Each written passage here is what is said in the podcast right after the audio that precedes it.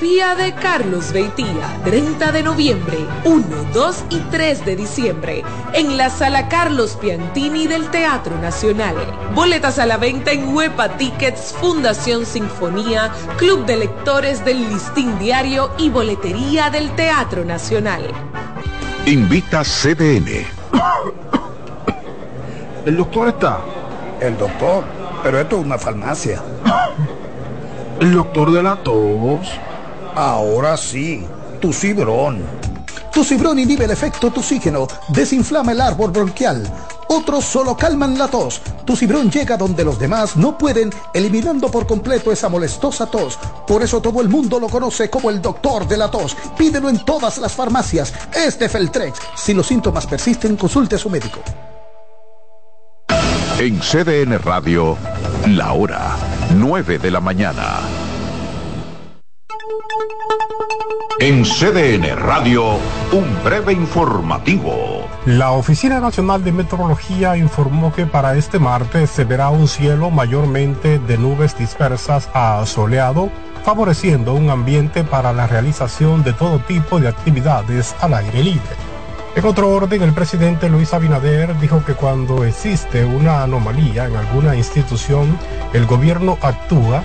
Esto al referirse al tema de las supuestas irregularidades durante una licitación del Instituto Nacional de Tránsito y Transporte Terrestre. Amplíe esta y otras noticias en nuestra página web www.cdn.com.do. CDN Radio. Información a tu alcance.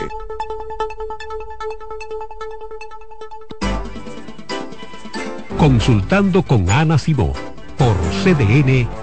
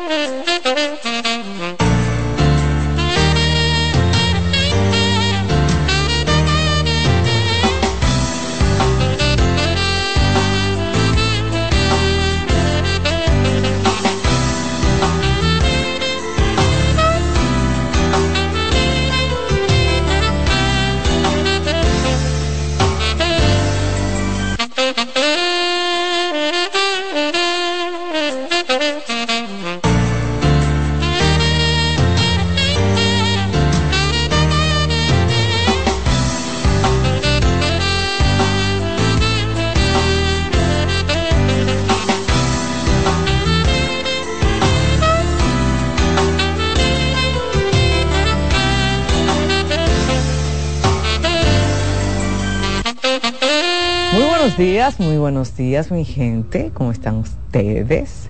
Esperando que muy bien, esperando que en salud física como mental y si no, pues en vía de lograrlo, de conquistarlo.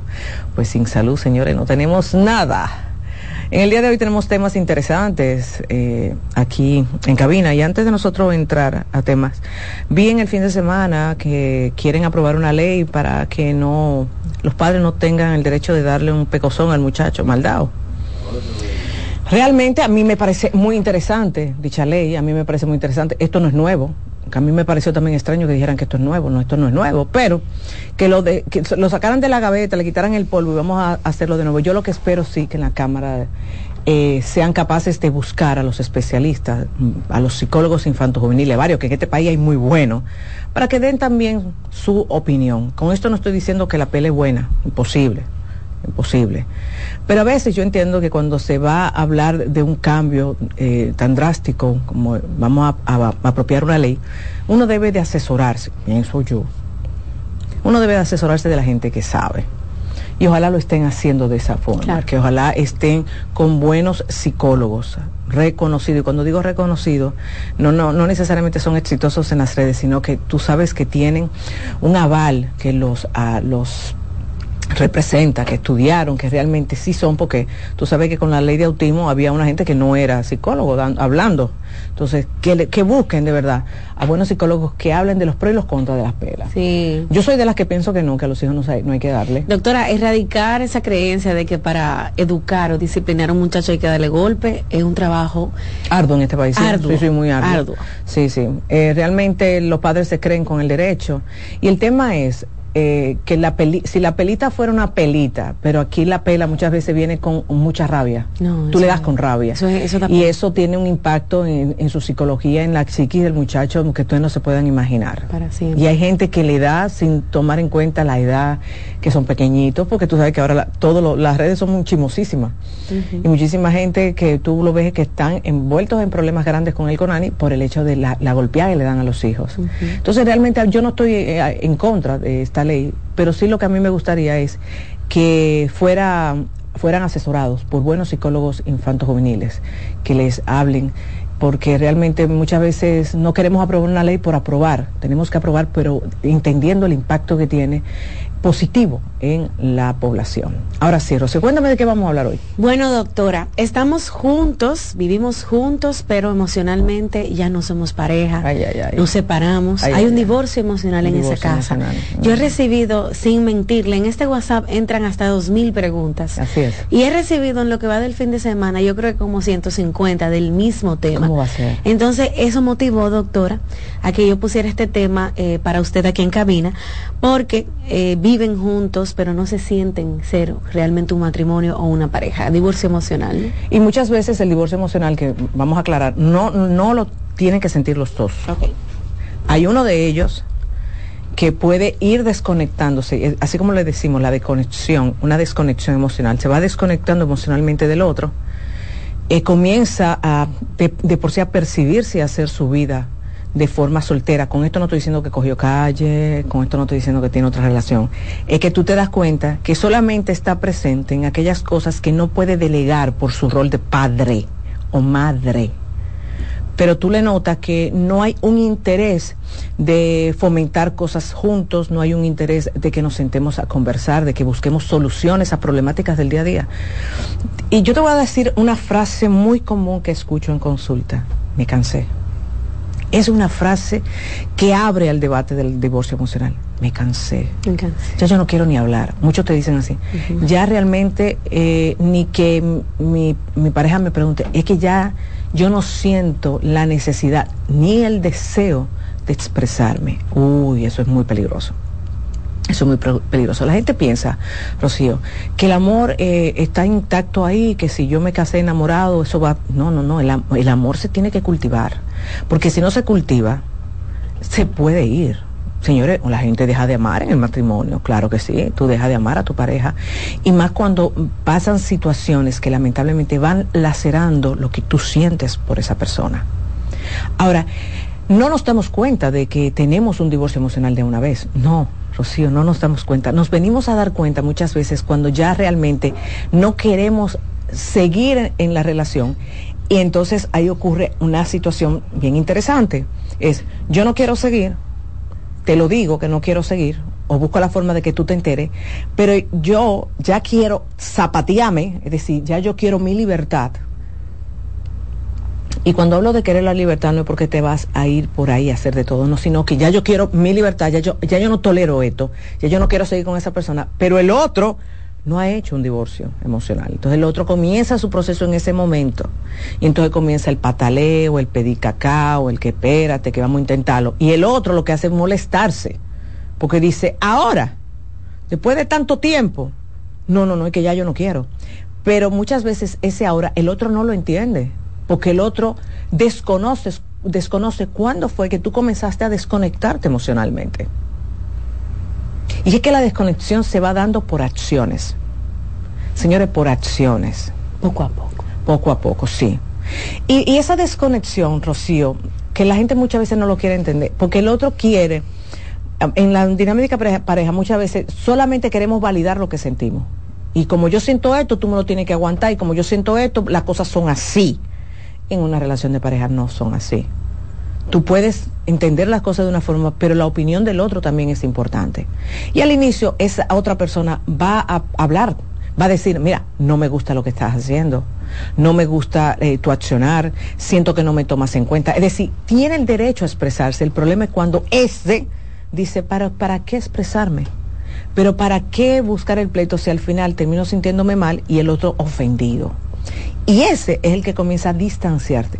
Y cuando hablamos de distancia, señores, durmiendo en la misma cama, durmiendo en la misma cama, sentándonos en la misma mesa a comer, saliendo los domingos a veces con, donde mamá o para la suegra con, con los muchachos. Y la gente de afuera, nadie se imagina que esa persona hace tiempo tiene una desconexión. ¿Cómo se comienza a dar cuenta? Oye, me alegro cuando mi pareja no está en casa. Yo soy más feliz cuando mi pareja está lejos. Yo le pongo velones a los santos para que lo manden lejos, para pa Dubái, a ver si va a trabajar. Fíjate cómo lo que tú quieres es el distanciamiento. Ya tú no quieres tiempo de pareja. ya tú no quieres hacer cosas con la pareja. De por sí te molesta si tienes que hacer cosas. Y vas a buscar todos los motivos presentes para o meter a otra persona, o si lo haces, tú te das cuenta que cada quien por su lado y mucha gente lo que hace es que coge el celular. Ahora ese es el mecanismo que se utiliza. Cojo el celular, me, me embullo en el celular y el otro simplemente se da cuenta que, bueno, está ahí, pero no está. Sexualmente, oigan esto, sexualmente no necesariamente hay un cambio porque yo tengo muchas parejas en divorcio emocional, el hombre en divorcio emocional, es decir, el hombre ya en su cabeza buscando dónde mudarse, el hombre ya le dijo a ella, yo no te quiero, oigan esto, ya yo no te quiero, pero le pasa la mano en la noche. Entonces la mujer dice, pero si tú no me quieres y me pasó la mano y lo hicimos riquísimo, si me quiere, no, no Muchas veces el, tema sexual para mí no es un componente que voy a tomar en cuenta al momento de si es posible salvar la relación. Porque usted no se imaginan los muchachos que han nacido, es decir, los embarazos que hemos tenido luego de que una persona dice, ya yo no quiero seguir la relación. Y genuinamente no quieren seguir la relación. Claro, es difícil, doctora. Vamos a hacer una pausa comercial y al regreso abrimos las líneas, ¿verdad? Para que la gente aproveche el segmento del programa del día de hoy y puedan conversar con usted. Regresamos en breve.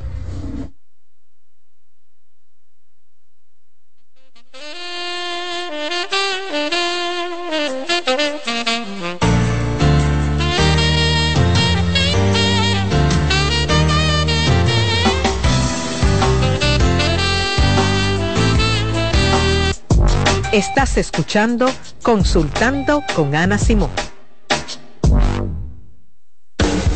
Estás en sintonía con CDN Radio. 92.5 FM para el Gran Santo Domingo, zona sur y este. Y 89.9 FM para Punta Cana. Para Santiago y toda la zona norte en la 89.7 FM. CDN Radio la información a tu alcance. La salud mental es un estado mental caracterizado por el bienestar emocional, un buen ajuste del comportamiento, la libertad relativa de la ansiedad y la capacidad de establecer relaciones constructivas y hacer frente a las demandas y tensiones ordinarias de la vida.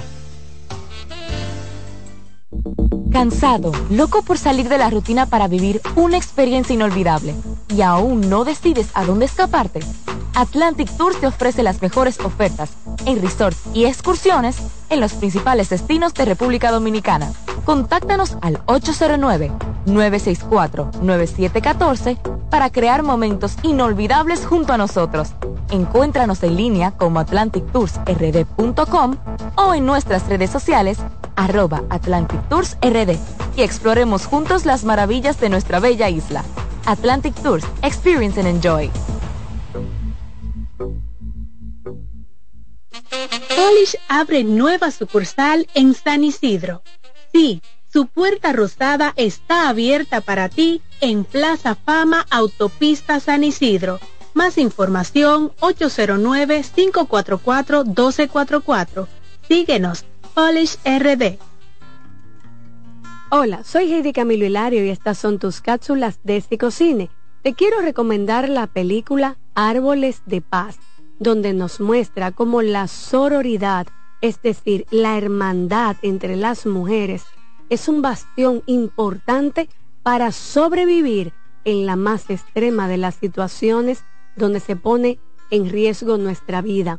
No importa el color, la historia, quién eres, de dónde vienes. Lo importante es con quién te alías para salir adelante. Obsérvenla, compártanla, medítenla y vamos a reproducir sus buenos resultados. en Consultando con Garacimo, Terapia en Línea. Para favorecer el lenguaje en nuestros niños, te puedo ofrecer algunas recomendaciones. Primero, háblale a través de alguna actividad que realices. Explica todo lo que estás haciendo. Segundo, permite que vea tu cara cuando estás hablando. Así podrá ver cómo se mueve tu boca y repetir los sonidos. Tercero, escúchalos, reforzando su confianza y mostrando que lo que dice es importante.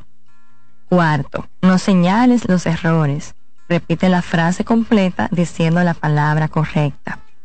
Y quinto, canta, porque la música estimula la memoria y el aprendizaje de nuevas palabras. En Consultando con Garacimo, Terapia en Línea. ¿Qué hacer si un familiar te dice que tienes deseos de morirse? Si un familiar te confía que tiene deseos de morirse, es crucial tomarlo en serio y brindarle apoyo inmediato. Algunas pautas para ayudarlos son, escucha atentamente, ofrece un espacio seguro para que exprese sus sentimientos sin juzgarlo. Sé compasivo y empático, demuestra que te preocupas por ella y que estás ahí para apoyarla. No minimices sus sentimientos. Evita frases como ya se te pasará, no te sientas así. Esto invalida sus emociones. Brinda acompañamiento. Ofrece sostén en el proceso, desde buscar ayuda hasta asistir a terapias. Comunícate con otros seres queridos. Informa a otros miembros de la familia o amigos cercanos para que también puedan brindar apoyo. Pregunta sobre su seguridad. ¿Qué tan frecuente tienes pensamientos de muerte? Si ha planificado cómo hacerlo, si se autolesiona, si crees que está en peligro inmediato, busca ayuda profesional. Recuerda que actuar con prontitud puede marcar la diferencia en la vida de esa persona. ¿Te perdiste algún programa?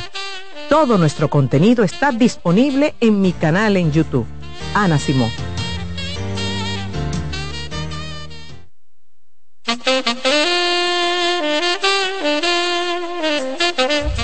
Ahora sí, amigos, estamos de regreso en Consultando con Ana Simón estamos juntos, pero sin querernos. Vivimos en la misma casa, eh, somos aparentemente una familia, pero realmente ya no tenemos esa relación como pareja.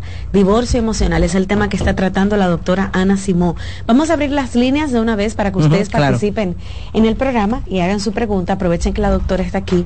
Si tiene algún conflicto en su relación de pareja, si tiene alguna pregunta para la doctora, puede animarse en este momento y llamar al 809 683 8790, también 809-683-8791 y pueden escribirnos vía WhatsApp y yo le leo la pregunta aquí a la doctora en vivo. Escríbanme a través del 829-551-2525. Doctora, a mí me pasa lo mismo, pero muchas veces le he pedido a mi esposo que se vaya de la casa. Sin embargo, dice que no se va. Y vamos, yo soy de las que digo, si eres tú la que quiere que, que, que, la relación termine, ¿por qué le pides al otro que se vaya? Es uno que el que se tiene que ir. No, no siempre sacar que sea el hombre. No, porque usted sabe, la casa, uno dice de su casa de su comodidad, no es fácil, Alessia. Pero tampoco es fácil para el otro. Y a, y a dormir. Pero tampoco es fácil para el otro. Es decir, es muy fácil, ah, no, vete, vete, vete de aquí. Sí, pero ¿para dónde va a coger el otro? ¿De realengo en la calle? Hay, es que eso es un proceso. Ya. Eso es un proceso. Y muchas veces, como yo le digo a la mujer cuando dice eso, espérate, si van a hacer eso, quizás eh, necesitas tú también hasta mudarte. Porque el hombre sigue sosteniendo muchas veces económicamente la casa. Entonces es injusto que, que, sea así. Yo soy de la que digo, bueno, no podemos con esta casa. Bueno, cada quien buscar una casita más pequeña, más, más asequible para nosotros. Buenas. Hola. Muy buenos días. Buen día, adelante. Eh, bueno, yo quiero exponer mi caso. Yo me siento muy cansada y decepcionada de mi relación desde hace seis años. Sucede que aparte de la forma eh, agresiva suya por nada, él es extranjero, yo he hablado con él de eso. Él, desde que estamos juntos, yo le había descubierto varias conversaciones de WhatsApp, eh, perdón por la palabra, tocándose, masturbándose con mujeres que hasta me ha presentado y que yo conozco.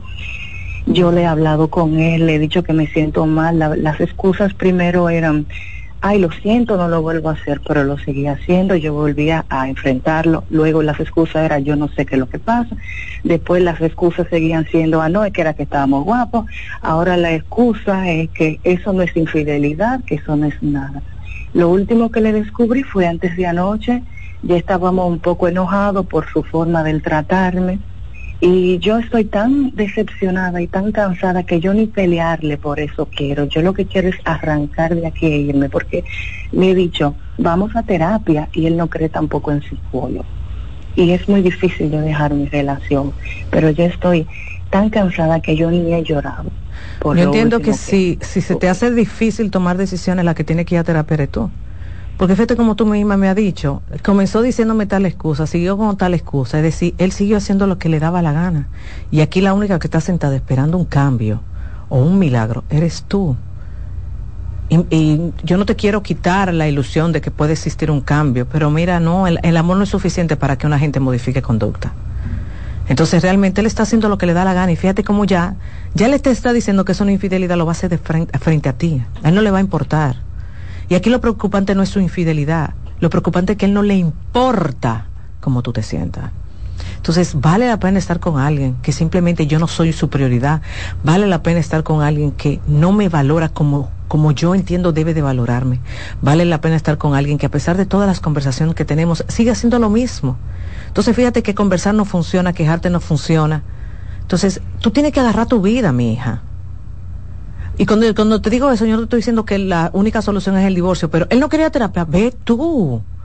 Ve tú para entenderte, para valorarte y entonces tomar decisiones correctas para ti. Doctora, cualquiera que la oye diría, vote ese hombre de... Pero no es tan fácil votarlo. Eso es lo el que miedo quiero. paraliza. Eso es lo que yo quiero que usted explique. ¿Por qué? Porque yo escuchándola digo, pero ¿por qué pasan tanto trabajo las mujeres con hombres así? Entonces, ¿por qué se le hace tan difícil dejar hombres así? Porque cuando tú estás con, en una relación, siempre lo he dicho, tu relación de pareja debe de ser tu, tu mejor zona. Pero lamentablemente cuando tú estás con ese tipo de hombre, poco a poco ese tipo de hombre va a hacerte sentir que tú eres la responsable de todo, es decir, te lacera tu autoestima. Ella ahora mismo debe estar muy mal en, en cuestión de autoestima, de su amor propio. También el miedo la paraliza y el cansancio, señor, el cansancio. El cansancio no te deja tomar decisiones tampoco. Y cuando hablo de cansancio, es ese agotamiento emocional que simplemente a pesar de en tu cabeza tener ¿Cuáles serían los pasos a tomar? No los tomas. Por eso digo, ella tiene que buscar ayuda. Si ella busca ayuda idónea de un buen psicólogo con buena formación, yo te puedo asegurar que ella, ella de aquí a seis meses, es otra persona. O sea, el año que viene. De, de ella de aquí a abril del año que viene, mira, tiene una seguridad, de- una seguridad de qué es lo que quiere hacer, porque que el tema es que ya él sabe que ella no va para ningún lado. Ya él sabe que él tiene total poder y él, él los cuernos se lo va a pegar en su cara. Y eso, yo se lo he dicho a ustedes muchas veces, las infidel- infidelidades las serán el autoestima de la persona que los recibe. Entonces fíjate cómo ella dice, hasta con gente que él me ha presentado, es decir, que ella cuando sale con él, ella vive en un susto con- constante, porque nada más de él puede mirar cualquier escoba, ella va a decir, ay, ay, ahorita comienza con esa mujer. Óyeme, eso no, eso no es vida para nadie. Nadie merece eso, ni hombre ni mujer merecen vivir así. Ay, ay, ay. Buenas. Hola. Muy buenos días para ambas. Gracias, adelante. Sí, le habla Leocadio Almonte de Raimo Villafaro. A la esposa mía hace tres semanas le comenzó un leve dolorcito de cabeza que después se le fue, ¿verdad? Se puso agudo. Hasta que en la madrugada de hace como tres semanas me dijo, llévame al médico que no aguanto más. Entonces cuando fuimos a la clínica le determinaron una, una parálisis eh, facial, ¿no? le recetaron algunos medicamentos para permitir que esos músculos o nervios, ¿verdad? Volvieran a su nivel durante tres, durante tres, el 15 días, quiero decir. Entonces, finalmente, eh, ella le, le le indicaron terapias faciales, ¿cierto? Que se la está haciendo todos los días. Pero ya para, para culminar, quiero comentarle que de cada 10 personas que a ella la consultan o la vienen a saludar, nueve o los mismos días les dicen que ella tiene que controlar las emociones, no mortificarse por nada para su pronta recuperación, ¿me explico? Sí, pero eso no es tan fácil. Muy- eh, desde, af- desde afuera es muy chulo decir, no te preocupes, suelta, fluye, vuélvete una sinvergüenza, pero no, eso no es tan fácil. Ahí entra mucho en la, eh, entra mucho su personalidad, entra mucho cómo ella gestiona sus emociones, entra mucho cómo ella, en la dinámica de ustedes y en la dinámica de su historia, cuál ha sido su rol, que se puede cambiar, todo eso se puede cambiar. Yo- uno lo recibe mucho en consulta. Ejemplo, yo recibo muchas mujeres, más que hombres, enfermos, que vienen porque me lo manda el cardiólogo, el gastroenterólogo, el dermatólogo, el eh, ortopeda, el reumatólogo también. Y me dicen muchas veces, yo comencé fue con un malestar físico, pero mi médico me dice que todo, eh, además de que me está tratando la parte física, dice que yo tengo un alto nivel de estrés. Cuando uno comienza a trabajar con esa persona, se da cuenta que a veces se le hace difícil gestionar o se le hace difícil soltar o se le hace difícil priorizar. En terapia tú enseñas a la persona a priorizar, que no es egoísmo, son cosas totalmente diferentes. Tú lo enseñas a priorizar, tú le enseñas a entender que no puede tener control de todo. Pero para poder hacer eso, ella tiene que ir a terapia, porque el terapeuta tiene que reconocer cómo es ella, cuál es eh, su personalidad. Muchas veces, a veces tenemos que evaluar psicológicamente, hacer pruebas psicológicas para ver si detrás de eso hay un, hay un nivel de perfeccionismo. Es decir, hay tantas cosas que se pueden ver. Pero sí, eh, claro que mucha gente desde afuera va a estar dando recomendaciones, pero realmente el que está en ese zapato sabe que no, no quiere estar así. Porque nadie quiere estar así. Nadie. Y óyeme, todo el mundo a veces dice, yo quisiera hacer sinvergüenza y soltar todo y que todo el mundo se vaya para el carajo. Pero hay personas que se le hace muy difícil. Buenas. Hola. Buena, hablo consultando. Sí. Sí, adelante. Haz tu pregunta. Ay, un saludo, doctora. Hola. Mi amor, una pregunta. Eh, veo el tema, la voz de Facebook, eh, y veo que es sobre el divorcio emocional. Mire, doctora, yo estoy en una situación un poco difícil y es porque eh, mi esposo cuando se enoja, él dura alrededor de una semana, 15 días, un mes. Solamente saluda cuando llega, saluda cuando se va. Yo he hablado con él varias veces el tema y él continúa la misma, como que a veces trata de, de cambiar un poquito y vuelve. Entonces, ya yo estoy en una situación que me siento eh, según el tema. ¿Por qué razón? Ya a veces no quiero eh, tener relaciones con él. Ah, porque espérate, veces- a veces cuando él está molesto contigo, que no te habla, te busca en la noche. Sí. Oh. ¿Y cómo te busca? Cuéntame, porque él no te habla. ¿Cómo te busca? Ya usted sabe. No, yo no sé. ¿Cómo es? ¿Que te comienza a sobar? Sí, sobándome por aquí, sobándome por allí. Yo me quedo igualita Mm. porque ya no siento ya ni siquiera de eso de tener relaciones con él. Pero como sea, se lo Ya. terminas dando. Dígame. Pero aunque no quieras, se lo terminas dando. No siempre. No ya siempre. últimamente estoy que no. Ya Últimamente, estoy que no.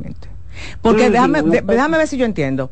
Él no te habla, se aleja, pero cuando quiere un chin, a él no le importa y él te busca sin hablar nada. Exacto, entonces yo hablé con él y ya yo estoy en una situación que ya no me interesa nada. Ya de hecho como que perdí ya como la ilusión de, de estar con él. Ya a veces me siento como que ya, como que ya no quiero seguir. De hecho lo iba a enfrentar en estos días para decirle que ya esto terminó. Y no sé, me siento así como que ya no, ya no quiero el matrimonio. Ok. Bueno, mira, tendría yo que escuchar la campana de él, me encantaría escuchar la campana de él, pero fíjate, aquí hay algo bien interesante. Aquí el problema no es que tu esposo te deja de hablar. Aquí el problema es que él te deja de hablar, te busca cuando le da la gana, te usa porque tú te sientes usada y por eso viene la sensación de desconsideración. Y después que él te usa, él coge para su esquina de nuevo. Es decir, tú sientes, porque yo sé que las mujeres muchas veces decimos, déjame yo sacrificarme, déjame yo para llevar la fiesta en paz, dáselo, porque uno cree que con eso el hombre va a tener algún cambio. No digo que no, pero fíjate que él, después que está contigo, está saciado, él de nuevo se arrincona. Y tú te sientes mal porque tú dices, entonces mi esfuerzo, ¿para qué sirvió? Y por eso estás tú al punto tal que ya tú no quieres nada. Fíjate que ya tú no quieres nada. Yo no te puedo decir que aquí hay un divorcio emocional. Tú ves, aquí, ¿por qué? Porque realmente ella lo que está es en este momento con una sensación de desconsideración, ella se siente mal, pero realmente cuando ella me dice, últimamente no se lo estoy dando, últimamente, es porque realmente eh, ya te diste cuenta que así tú no podías seguir. Yo no, yo no soy de las que de las que creo mucho en las amenazas. Que no, si tú no cambias, vamos a terminar esta vaina. Pero realmente yo sí lo que entiendo es que tú sí debes de hablar con él, pero de lo que tú sientes, no de, no de hablar, no, óyeme, no le vuelva más nunca a mencionar lo que él hace porque no te ha funcionado en todos estos años. Y tú insistes en seguir hablándole y él sigue haciendo lo que le da la gana. Entonces eres tú la que tiene que hacer el cambio. Y decirle, mira, yo así no soy feliz, yo así no me siento bien.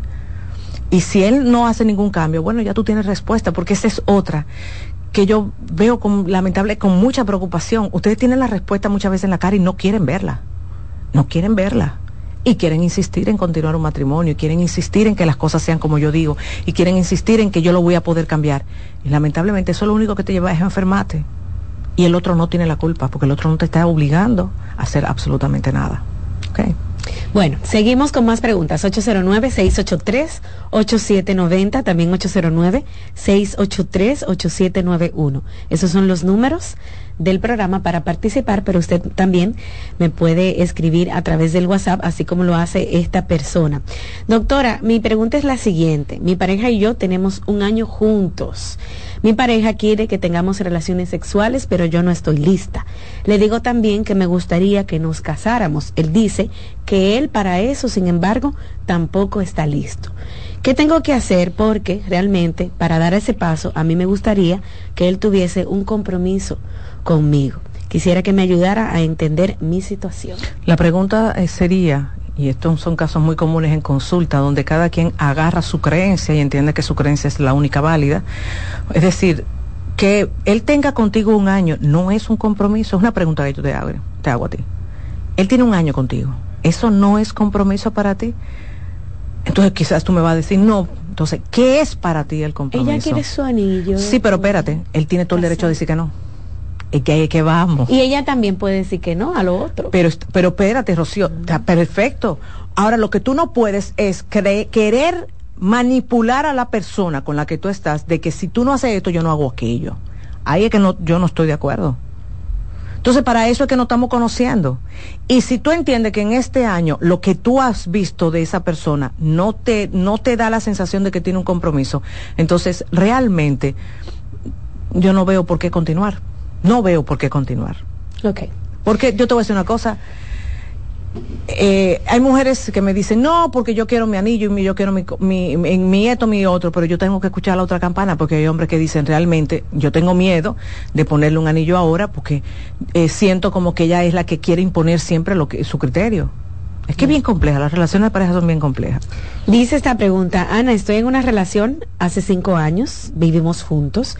Mi, mi novio me dice que él necesita tiempo para pasar al siguiente paso, casarnos. Me decepciona muchísimo, él es un buen hombre, es correcto, es fiel, es profesional. Vivimos en, en, el extranjero, yo soy dominicana, él es de Europa. Estamos en terapia de pareja, pero solamente él lo que me dice es que necesita tiempo. Eso de darle tiempo, Ana, me da ansiedad y me, me, la paso eh, peleando y decepcionada no es un tema de dinero que tenemos. Él solamente me dice que necesita tiempo para pensarlo y dar el siguiente paso. La pregunta sería, ¿qué es tiempo para él? Es algo que tú estás llegando a tus conclusiones en vez de preguntarle a él. Es un tema que pueden tratar en consulta con la terapeuta, decirle, para mí es importante entender qué es lo que es el tiempo en él, porque yo tengo un concepto de tiempo que quizás es diferente al que él tiene, y escucharlo, escucharlo. Porque fíjate una cosa, Rocío, volvemos, mira cómo se repite el tema de ahorita estoy con un hombre bueno, un hombre fiel, es decir, tiene muchísimas características, pero no es suficiente para ella. No es suficiente. Pero ¿por qué no es suficiente? Es un tema de ella, que no necesariamente es un tema de la relación, puede ser un tema de ella. Entonces, eso es algo que debes de tratar con tu terapeuta, ¿de acuerdo? Seguimos con las preguntas. Doctora, dice, yo tengo una situación en mi casa con el padre de mis hijos. Doctora, nosotros estábamos separados hace como 15 años y estábamos viviendo juntos en la misma casa, aunque cada quien en su habitación, en su cama. Tenemos cuatro hijos que ya se casaron los cuatro. Y él no se va porque la casa es de ambos. Aquí viene lo bueno. Él no trabaja, Ana. Yo trabajo y lo mantengo. Él me habla mal, me trata mal, me hace las cosas de maldad, hace muchísimo reguero en la casa. ¿Qué me recomienda, doctora? Que busque ayuda. Porque esa es de la que se queja muchísimo, pero al final termina cediendo todo. Sí, yo Entonces, es un tema, es un tema de ella. Sí, yo entendí, doctora, perdón. Ellos se separaron hace 15 años, pero viven en la misma casa. En la misma casa. Él no trabaja y ella lo mantiene a él. Pero es que yo te voy a decir una cosa, Rocío, es que seguir viviendo bajo la misma casa, bajo el mismo techo, tiene una connotación vincular. Y más para la mujer. Quizás no tanto para el hombre, por un tema cultural, pero para la mujer sí. Entonces tú podrás tener 15 años, pero tú sigues todavía lamentablemente sometida a esas circunstancias. Si tú me preguntas a mí, por una casa, por una casa, porque yo sé que ella va a decir, no, porque es una casa propia de los dos, bueno, pero es que de los dos, vendan y cada quien cojan para su lado. Es muy fácil decirlo, pero realmente tú necesitas ayuda para entender por qué tú cedes tanto, para saber por qué todavía, a pesar de que ya no es tu pareja, tú dejas que te agreda, para ver por qué tú hoy en día tienes que mantenerlo. Es decir, tú eres una persona que no sabe poner límite, que tiene que aprender a poner límite. Tienes que aprender a caer mal, porque las personas cuando aprendemos a poner límites caemos mal. Pero tenemos un precio. Podemos caer mal, pero cultivamos salud mental. Y al final uno dice, no me importa haber caído mal, tengo salud. Tienes que aprender. Buenas. Sí, buenos días. Adelante. Doctora, yo quiero su opinión personal y profesional, se lo voy a resumir. Yo nunca, vamos a decir nunca, después que soy adulto ya, no, no quise tener hijos, engendrarlo, pero me casé con una eh, mujer, una maravillosa mujer. Él tiene una niña. Y yo asumí el compromiso. Eh, al punto de que me no quiero tener hijos todavía, pero ya quiero mi muchachita. Entonces, em, yo he asumido error de, de ayudarla. No sé si eso es correcto. ¿Qué pasa? Que mi esposa trabaja y como yo soy una persona independiente, yo y la muchacha, yo salgo a buscarla al colegio, la llevo al colegio, como soy el que tengo el vehículo, trato de que ella no se mortifique porque ella trabaja en un área delicada. No voy a decir para que no vaya Claro. entonces, yo tengo, yo recibo críticas de mi familia por eso. Entonces, nosotros, nosotros como sociedad nos llenamos la boca de decir que, que no, porque el país no es el que no es el que engendra, el país que cría, pero yo recibo críticas de mi persona, eh, de, de mi familia. ¿Y qué tú Eso haces? mí- ¿Qué tú haces cuando No, te yo critican? hago lo que no, no, a lo ellos. a. Ah, ok, perfecto. yo Eso la, es lo que mando, quería. yo la mando a la porra. Bien yo la mando hecho. a la porra y digo que yo hago lo que tengo que hacer, que tú deberías sentirte orgulloso en vez de criticarme a mí por eso. Exacto. Te lo digo. Yo te debería sentirte orgullosa eh, por el tipo de ser humano que yo soy. Entonces me critica. eh, una vez me invitó para un sitio cuando dije que volví, pues lleva a esa muchacha para su familia. Yo dije, idiota, pero esa, esa niña ya es mi familia. Exacto. Entonces yo yo me siento mal, mal, Claro. eh, por, porque, wow, o sea, yo no sé ni cómo decirle cómo yo me siento. No, yo me siento maravilloso con mi familia, con mi, con mi familia primera, mi esposa y mi niña. Pero me siento mal porque digo que la persona, y más que es mujer, de- debe- debería debería de, de- de sentirse orgullosa de mí. Aunque usted me dirá, eh, a ti no te debería de importar, sí, yo no voy a venir, me importa Sí, claro que me te importa. importa. Entonces, yo, yo, yo quiero que usted me dé su opinión Claro. su conse- y su consejo. La voy a escuchar en la radio. Voy a apagar el, el celular y voy a subir el radio, todo lo que da. Ok, perfecto. Gracias por tu llamada. Y una llamada bien interesante que veo mucho en consulta. Bastante. Eh, fíjate, tu dolor es porque realmente eh, tú sientes que no están viendo lo que tú estás haciendo. Y como tú dices, yo nunca he tenido el deseo de tener muchachos, es decir, pero me casé con esta persona, hice un vínculo con esta niña, un apego lindísimo, la quiero. Lo primero que tú tienes que entender que el de afuera, aunque sea tu familia, sea tu mamá, tus hermanos, no, no necesariamente van a entender lo que tú vives. No lo van a entender porque ellos están contaminados con sus creencias, contaminados con sus percepciones. ¿Entiendes? Entonces es algo con lo que tú no puedes luchar. No lo hagas porque vas a perder. Entonces, cuando te pregunté, tú le dices algo, cuando la familia de origen se mete en cuanto a, a, cosas que uno está haciendo, que uno está consciente que están correctas, y si uno se siente bien con lo que está haciendo, uno tiene que poner límite, y lo estás haciendo. Ahora, límite no es tan solo como tú me dijiste mandar a la porra, límite es también tomar distancia. Es decir, si ustedes no respetan mi forma de ser, mi forma de llevar la vida, entonces yo simplemente voy a tomar un poco de distancia. Tienes que hacerlo para que ellos dejen de atacarte, porque ellos se sienten con el derecho de atacarte. Entonces, para yo, para que tú le quites ese derecho, que tú tienes todo, óyeme, tú tienes todo el derecho para hacerlo.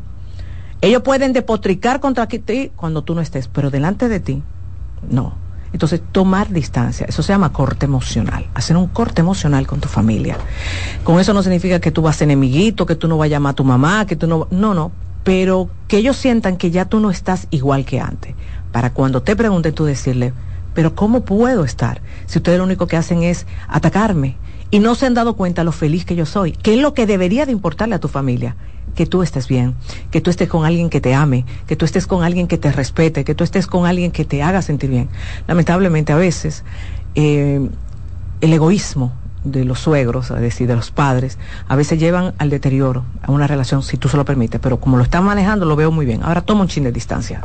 Muy bien, seguimos amigos, escuchando sus preguntas, sus comentarios, pueden llamar al 809-683-8790, también pueden enviar sus mensajes a través del WhatsApp, yo se lo leo aquí a la doctora, los números están en pantalla, en un ratito se los va a colocar, ¿verdad? Para que puedan comunicarse con la doctora Ana Simó en este momento. Buen día.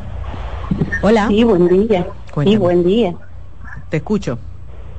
Sí, eh, doctora, mire, yo quiero hacerle una pregunta. No es exactamente del tema, pero es algo que me está haciendo mucho daño. Claro. Hace dos años yo perdí un trabajo en el que me sentía muy bien. Lo perdí por una injusticia. Eh, nunca me había sucedido con otros trabajos anteriores. Yo perdí el trabajo y seguía mi vida para adelante buscando y feliz. Pero por la injusticia que se cometió, yo no he podido olvidar ese suceso. Y siempre que lo, recuerdo me deprimo, lloro, porque a mí, si yo era una persona que lo daba todo, en este momento soy madre soltera, tengo muchísimos problemas económicos, eh, tengo una niña pequeña que necesita cuidados especiales y todo eso me deprime. Y todavía dos años después yo sigo pensando en esa injusticia y en ese trabajo que tanto me gustaba y no sé cómo salir de ese bache y no sé cómo seguir adelante, yo necesito ayuda. No puedo ir a consulta ahora porque no tengo los medios para pagarla, pero me siento desesperada. Una pregunta. En tu familia, cuando tú estabas pequeñita, ¿te crió tu mamá y tu papá? Sí, sí. ¿Y cuando te criaron, hubo alguna cierta sobreprotección? Eh, bueno, ¿qué le digo? Tal vez se podría decir que sí. Hubo también mucho maltrato, pero también hubo protección, yo diría. ¿Quién te maltrató? Mi madre. Ok, ¿con golpes? Con todo, golpes, palabras feas, con todo. Ok. Te hago la pregunta porque muchas veces cuando se vive una injusticia no se conecta mucho con la forma de en que nos criaron. Tiene mucho que ver. Tú dirás, ¿qué tiene que ver eso? Mucho.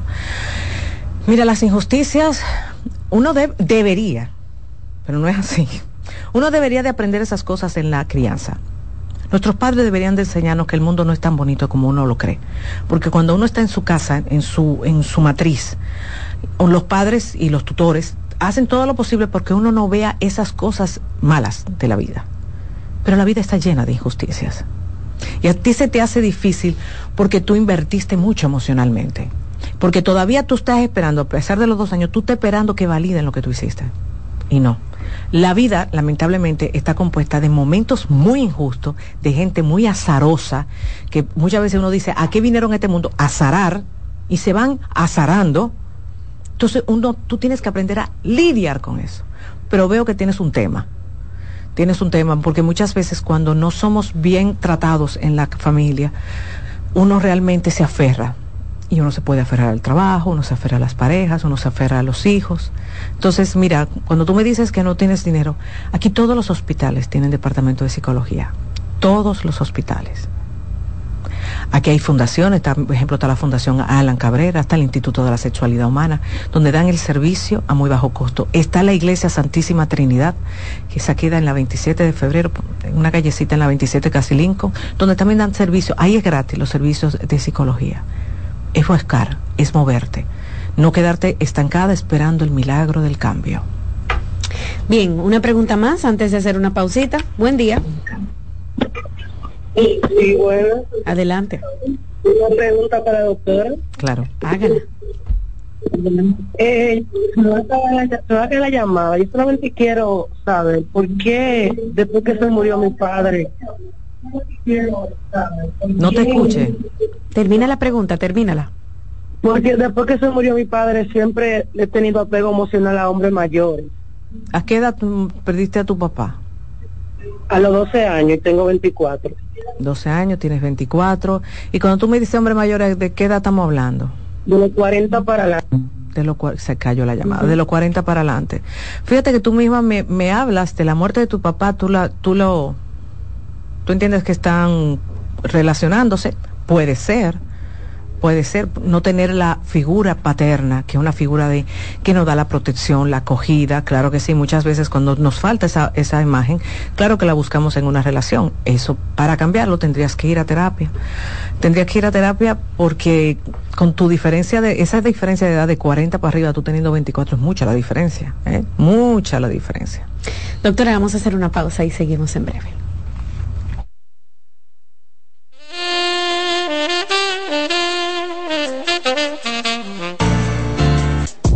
Estás escuchando Consultando con Ana Simón. Estás en sintonía con CDN Radio. 92.5 FM para el Gran Santo Domingo, zona sur y este. Y 89.9 FM para Punta Cana. Para Santiago y toda la zona norte en la 89.7 FM. CDN Radio la información a tu alcance. Envía tus preguntas a través del WhatsApp del programa 829-551-2525. En Consultando con Garacimo, Terapia en Línea. ¿Sabías que durante los primeros tres años de vida es cuando aparece el periodo más importante para la adquisición de las habilidades del habla y del lenguaje? Los niños pasan por diferentes etapas en el desarrollo de su lenguaje, desde los primeros balbuceos hasta lograr tener conversaciones fluidas. Por eso, es importante estimularlos desde temprano, promoviendo la interacción a través de juegos, canciones, conversaciones y actividades cotidianas, porque de esta forma pueden aprender a comunicar sus necesidades, pensamientos y emociones de manera efectiva. En Consultando con Garacimo, Terapia en Línea. Un reciente estudio de la Universidad de Boston ha concluido que existe relación entre ser optimista y vivir más tiempo.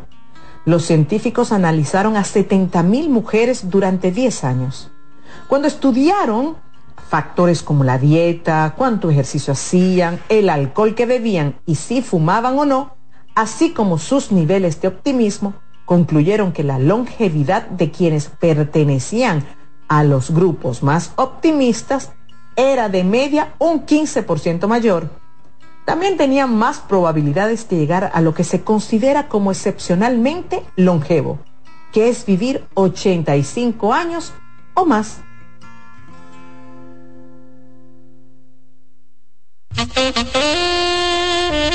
Señores, entre los servicios que ofrecemos en OCOSER tenemos el tratamiento de radioterapia, quimioterapia, braquiterapia, radiocirugía robotizada.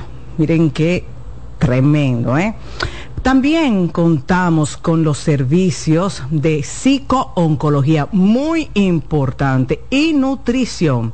Y esto no tiene ningún costo ¿eh? para los pacientes. Nosotros llevamos la última tecnología a las clínicas para ofrecer a los dominicanos lo mejor. Así que usted no tiene que salir del país para conseguir lo mejor.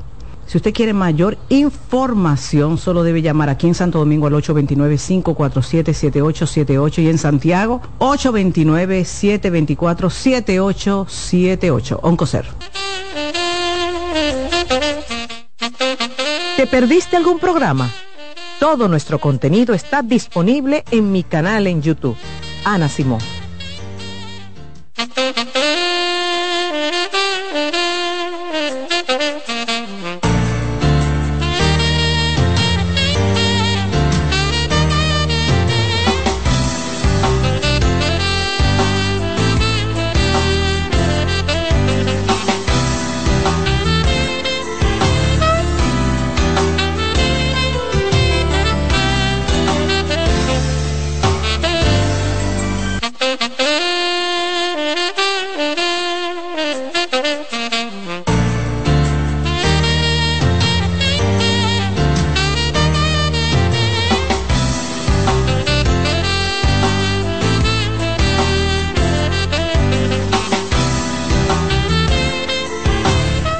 Estamos de regreso en Consultando con Ana Simó. Recordarles que la doctora Ana Simó estará este jueves 23 de noviembre a las 7 de la noche en Sanville, en el Salón de Eventos Sanville, completamente gratis. Recordarles, ¿verdad? A todos los que se anotaron en la lista pueden pasar por allá para disfrutar de esta actividad que tiene la doctora. Esta es la última de este año, pero la doctora seguirá llevando totalmente gratis, pues, porque ese es el objetivo, ¿verdad? Llevar gratis esas charlas a distintas ciudades de nuestro país. Ya la doctora ha especificado que por favor no lleven niños por los temas que vamos a tratar. ¿verdad, Así es, por favor, no lleven niños porque no lo van a dejar entrar y a mí no me gustaría que usted se diera ese viaje. Entonces, hable con una vecina, hable con un familiar suyo, déjele su muchacho para que usted pueda disfrutar su conferencia. No tiene que ir en pareja, puede usted sola, solo. Lo, in- lo interesante es adquirir el conocimiento, que como siempre he dicho, nunca pesa. Bueno, vamos a seguir con las preguntas, doctora. Ya tengo llamadas, ¿verdad? El, re- el teléfono está lleno. Los números son 809-683-8790 y 809-683-8791. Buen día. Aló, hola, doctora Simón. Sí, baja el volumen de tu radio o tu televisor, por favor. Bájalo por completo. Ahora sí. Adelante. Sí, Haz tu ya. pregunta. Mire, yo llamé ayer del niño que tiene el síndrome de Asperger, que estaba la otra psicóloga. La psiquiatra estaba. Ajá. Entonces, ella me, me olvidó decirle que yo le conseguí una beca en el ayuntamiento. Y él estaba allá donde Ada Duyal. Y ahí él hizo su programa y llegó a Totavo. Ay, Ah, pero qué bueno, mi Él doña. sabe, él sabe leer, escribir, darle a la tabla, todo. Eso está muy bien, qué bueno. Qué bueno. Qué bueno que pudo conseguir esto. Sí, recuerda que la doctora T recomendó ¿verdad? llevarlo a donde un especialista. Doctora dice, tengo cinco años casado con mi pareja, pero hace unos meses él salió del país en un viaje ilegal. Todo marchaba muy bien, doctora, pero desde septiembre la cosa empezó a cambiar. Resulta que conoció una boricua mayor que él y tiene una relación desde septiembre con ella. Según él, según él, doctora, es solo por papeles. Pero ella se ha encargado de llamarme y enviarme audios con insultos e incluso, doctora, me envía fotos y videos de ellos. Ella me llama cuando él no está allá. Es muy complicada esta situación. No, no hay ningún complicada. Además, doctora, ella se encargó de subir todo públicamente a las redes sociales y humillarme. Desde el principio, doctora, él me ha dicho que está con ella por papeles. Gracias a Dios que por papeles que estamos, ¿eh? Mm, Pero fíjate, fíjate cómo ya ella, aquí, la- aquí el tema es, ella me está humillando y esa mujer me está humillando, que te lo he dicho mucho, cuando las dos mujeres se van a la garata con puño, como yo digo, cuando comienzan a tener los conflictos y se olvidan de realmente cuál es la problemática. Querida, yo me pregunto, ¿cómo tú te sientes contándome todo eso? Porque no me hable del según él. Tú tienes hasta videos de ellos. Entonces, claro, es muy bueno decir, no, esto es por papeles. Es verdad, yo me estoy acostando con ella con papeles, yo salgo con ella por papeles. Él puede decir todo. Pero ¿dónde está la relación de ustedes? ¿Qué él está diciendo? Que él se está sacrificando y que el pobrecito está haciendo todo esto para que al final puedan tener papeles. Pero ¿y tú y él? No es verdad que la relación va a estar bien. Esa relación se, está de- se va a deteriorar cada vez más y va a terminar fea. Entonces fíjate cómo tú dices, ella cogió y puso de todo, pero ella no es la responsable ni la culpable. Él se lo permitió. Quien te debe a ti compromiso y lealtad es él, no ella. Ella no te debe a ti nada. Es él quien debería de ponerla en su sitio y darle a entender a todo el mundo quién es su pareja. Pero por lo que veo, esa no es su prioridad. Que ese es su derecho también. Entonces tú, en vez de llevar tu enojo hacia él, que es con quien deberías de llevarlo, te estás enojando con ella. Buenas. Hola. Hola. Sí, buena. Adelante. Hola. Sí, buena. Dígame. Haga su pregunta. oye, cariño, yo eh, le quiero preguntar a la doctora. Yo tengo mi esposa, la cual tenemos dos años conviviendo. En el tiempo yo me conocí con ella, yo la hice profesional. Resulta que últimamente yo entiendo que no nos estamos llevando bien y yo me fui de la casa. Pero me siento mal porque yo la, me siento que la quiero, que me hace falta. Entonces, ¿para qué te fuiste?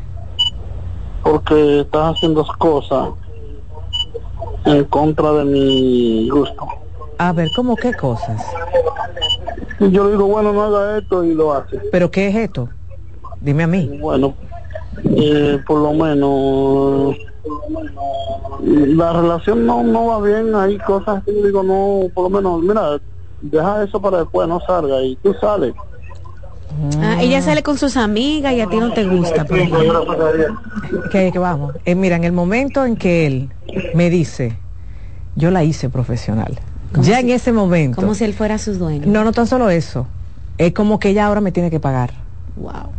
Entonces, claramente como profesional puede estar trabajando, tiene actividades, la invita y él se va de la casa buscando que ella se arrepienta y vuelva a su forma anterior.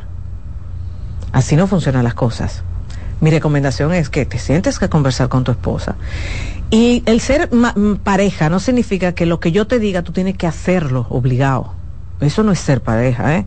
Ese sometimiento, eso, eso no es ser pareja. Una pareja es, bueno, mira, yo quiero pasar tiempo contigo, yo necesito sentirme que soy tu prioridad y que la otra persona, dentro de sus posibilidades, me haga sentir eso. Pero no querer yo imponer mi criterio y amenazar que si entonces tú haces, yo me voy ahí.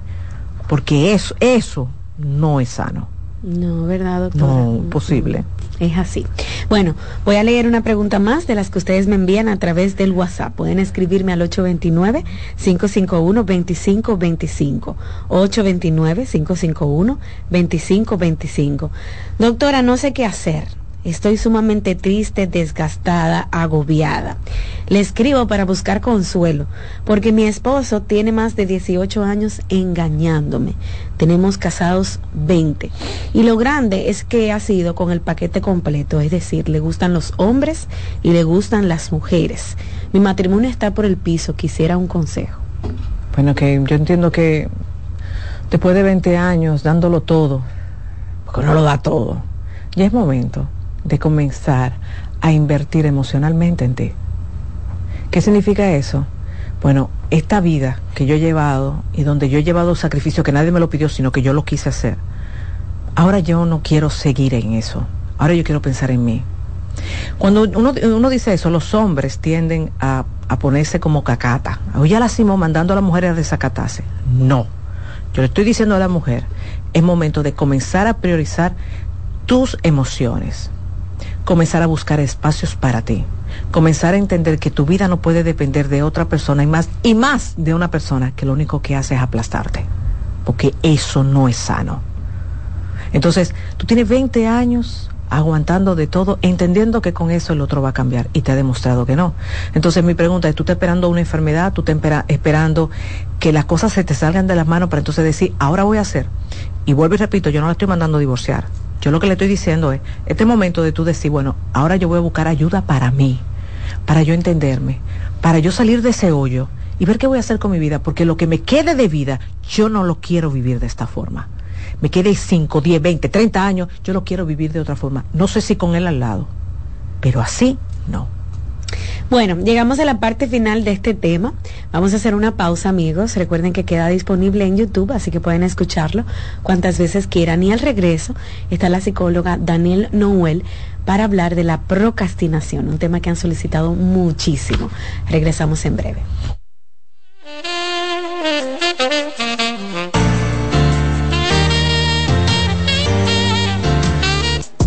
Estás escuchando Consultando con Ana Simón. Estás en sintonía con CDN Radio. 92.5 FM para el Gran Santo Domingo, zona sur y este. Y 89.9 FM para Punta Cana. Para Santiago y toda la zona norte en la 89.7 FM. CDN Radio. La información a tu alcance.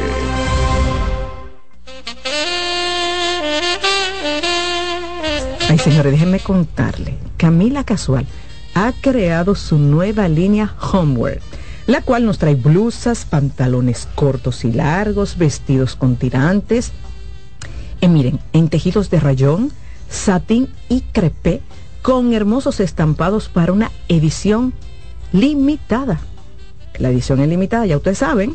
Es una colección bien pensada desde la selección de los tejidos suaves y sus delicados detalles que han sido cuidadosamente elegidos para satisfacer a nuestra musa, una mujer con objetivos claros, inteligente, decidida, que sabe florecer en todos los momentos. Yo soy una chica, Camila, y tú lo eres.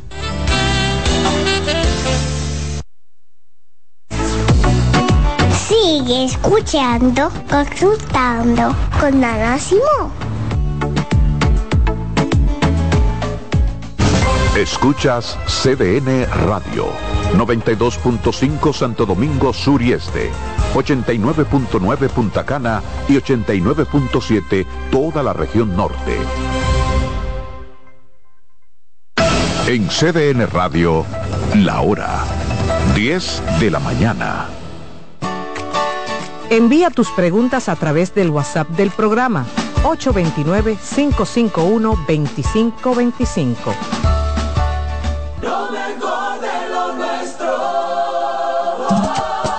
Somos una mezcla de colores bellos, rojo, azul y blanco, indio, blanco y negro. Y cuando me preguntan que de dónde vengo, me sale el orgullo y digo, soy dominicano hasta la casa. ¿Qué significa ser dominicano? Mi hermano humano siempre da la mano. Nada que nos una más que el orgullo que llevamos. Tomando mi café Santo Domingo, pues soy dominicano. No hay nada que nos identifique más como dominicanos que nuestro café Santo Domingo. Tomando mi café Santo Domingo, pues soy dominicano. En Consultando con Garacimo, Terapia en Línea. ¿Sientes que no logras comunicarte con tu adolescente de manera efectiva? ¿Te ha pasado que cuando intentas activar una conducta reflexiva en tu hijo, terminas utilizando frases como eres un malcriado, eres malagradecido, no te da vergüenza? ¿Por qué no estudias si es tu única responsabilidad? Estas frases por lo general son producto de nuestra frustración. Por ello, te recomiendo que antes de sentarte a hablar con ellos, regules tus emociones y organices tu discurso, ya que las palabras que expresas van a favorecer o no su interés por escucharte. También te invito a cuidar tu lenguaje corporal. Recuerda que los gestos hablan por ti.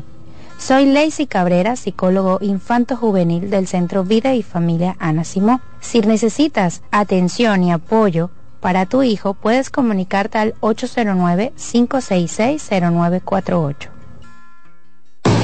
Lotoloteca tiene dos nuevos ganadores y esta vez reciben cada uno 24 millones 353 mil 388 pesos. Estos ganadores del Lotoloteca hicieron sus jugadas el lunes 26 de junio en el ensanche Ercilia Pepín, municipio San Francisco de Macorís y en Atodamas, provincia San Cristóbal. Lotoloteca, el juego cambió a tu favor. Bienvenidos a su programa Consultando con Ana Simón. Consultando con Ana Simón vuelve a CDN Canal 37. Nos sentimos muy agradecidos con CDN Televisión Canal 37 por darnos la oportunidad de nuevo de estar con ustedes, llegando a todas partes del país. Consultando con Ana Simón. De CDN Radio, ahora también por CDN Canal 37, de 9 a 11 de la mañana. CDN, el canal de noticias de los dominicanos. ¿El doctor está? El doctor, pero esto es una farmacia. El doctor de la tos. Ahora sí, tu cibrón. Tu cibrón inhibe el efecto toxígeno, desinflama el árbol bronquial. Otros solo calman la tos. Tu cibrón llega donde los demás no pueden, eliminando por completo esa molestosa tos. Por eso todo el mundo lo conoce como el doctor de la tos. Pídelo en todas las farmacias. Es de Feltrex. Si los síntomas persisten, consulte a su médico. En Consultando con Ana Simó, terapia en línea. ¿Sabes lo que es la tripofobia? La tripofobia es el miedo irracional a los agujeros y aunque te parezca increíble, afecta a miles de personas. Los tripofóbicos existen y sus vidas discurren entre episodios de intenso asco, miedo y ansiedad que se manifiesta cuando ven burbujas en el café, cuando están ante los agujeros de un queso gruyere o cuando perciben el patrón de una esponja marina, por ejemplo. Hay tripofóbicos a los que el interior de las piñas le inspiran temor, así como la superficie cuajada de semillas de las fresas.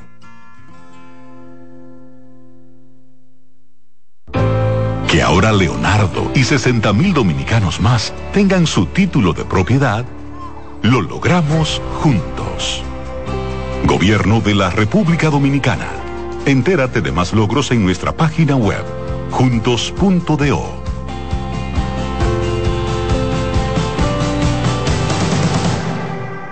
El Teatro Nacional Eduardo Brito y la Fundación Amigos del Teatro Nacional presentan el espectáculo más esperado de la Navidad el Cascanueces, nueva producción, con la participación de los bailarines del Ballet Concierto Dominicano, Ballet Nacional Dominicano y en danza, con la coreografía de Carlos Beitía, 30 de noviembre, 1, 2 y 3 de diciembre, en la Sala Carlos Piantini del Teatro Nacional.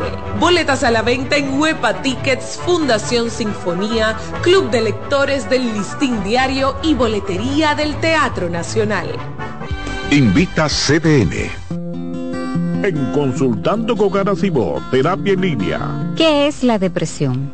La depresión es una enfermedad mental seria que afecta a muchas personas en todo el mundo. Al entender sus síntomas y causas, podemos ayudar a combatirla y a brindar apoyo a aquellos que la enfrentan. Los síntomas de la depresión pueden variar de una persona a otra los más comunes incluyen sentimientos persistentes de tristeza, vacío o desesperanza, pérdida de interés en actividades que antes eran placenteras, cambios en el apetito y el peso, dificultades para dormir o dormir en exceso, fatiga y falta de energía, sentimientos de inutilidad o culpa excesiva, dificultades para concentrarse o tomar decisiones, pensamientos de muerte o suicidio. Tu bienestar es importante y buscar apoyo emocional es un paso hacia una vida más equilibrada y saludable. Recuerda que no estás solo. Soy Rosa Hernández, psicóloga clínica del Centro Vidi Familia Ana Simón. Oye, es que siempre me han gustado las gorditas. Son más sabrosas y tienen mamacita para morder. Y ese quesito quemadito en el borde, increíble. Atrévete a probar nuestra gordita pan pizza con el más rico queso mozzarella y provolón y tu ingrediente favorito hasta el borde. Hoy pide gorditas de Domino's. ¿Te perdiste algún programa? Todo nuestro contenido está disponible en mi canal en YouTube. Ana Simón. Thank you.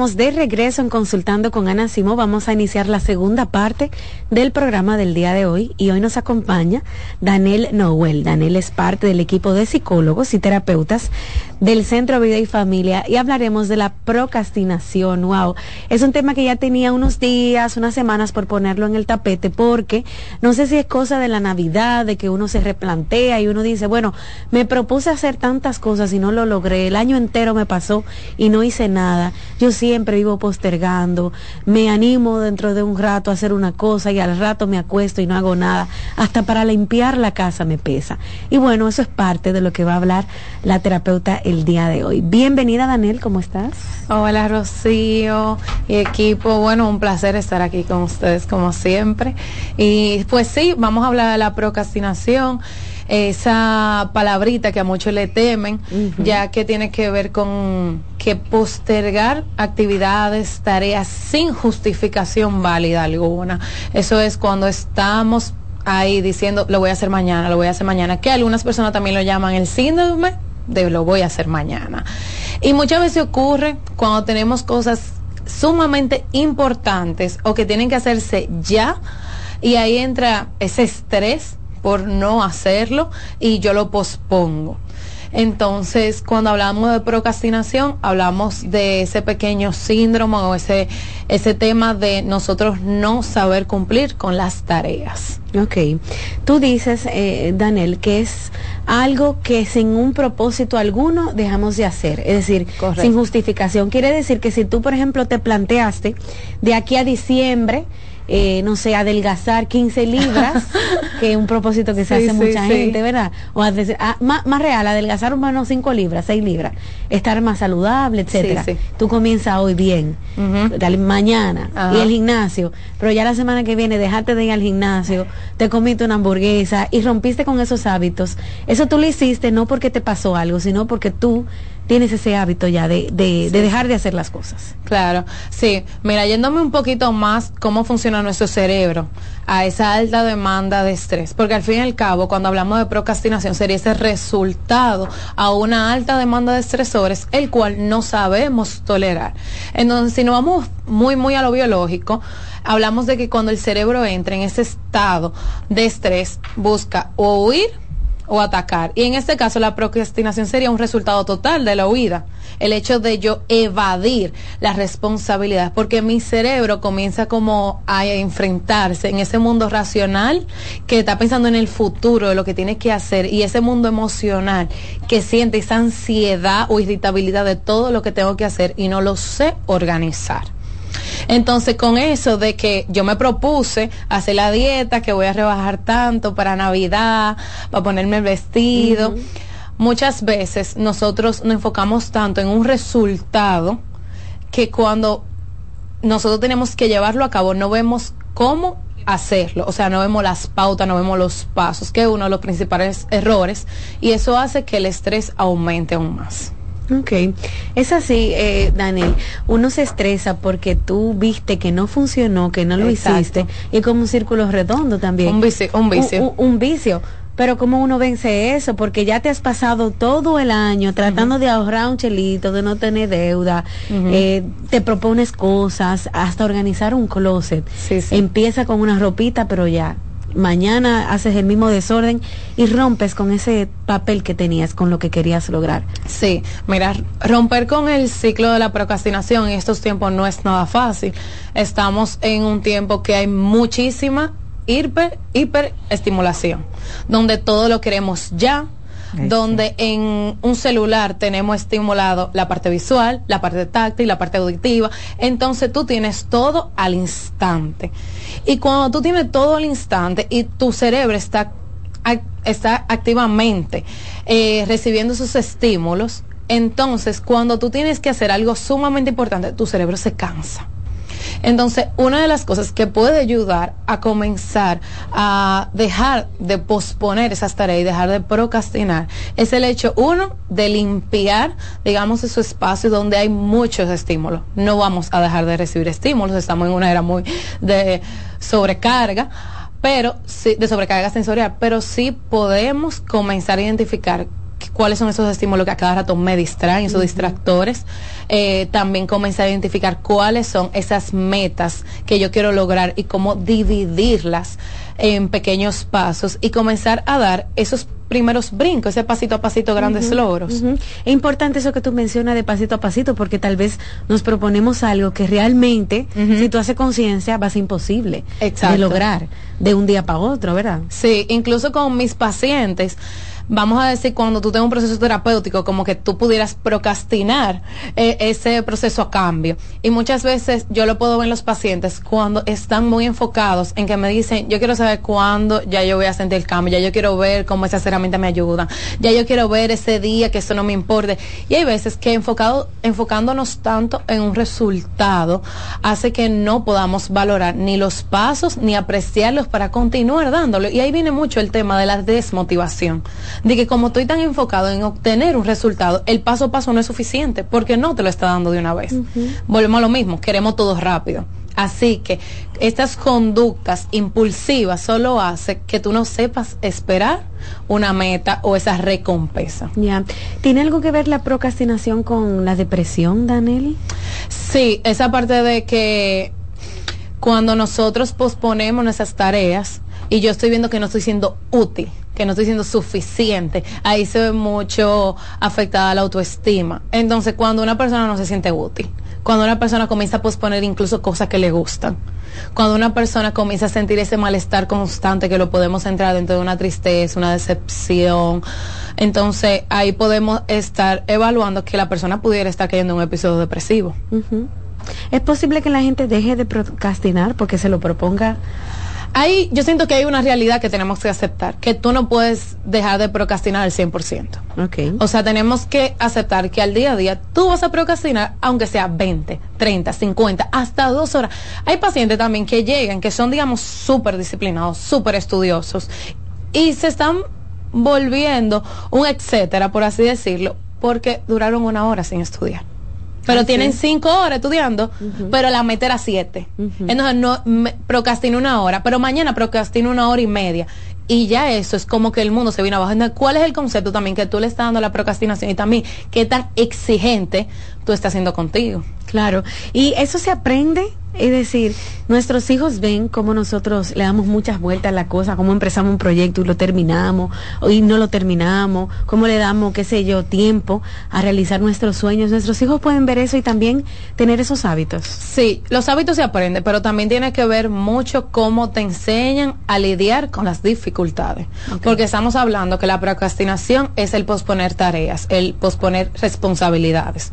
Entonces, si a ti no te enseñaron a lidiar con esperar una recompensa, que todo te lo doy ya, si a ti no te enseñaron a lidiar con un malestar y saber que las cosas tienen consecuencias, que no siempre tú lo vas a poder cambiar, si a ti no te enseñaron a lidiar con el malestar emocional de cuando tú estás triste, cuando tú estás enojado, que tú no puedes sentirte así. Entonces, hay muchos factores que implican que más que verlo, es también cómo hubieron otras cosas que a ti no te enseñaron, no te educaron, y por ende, cuando viene la vida a darte estas situaciones, estas adversidades, tú no sabes manejarla.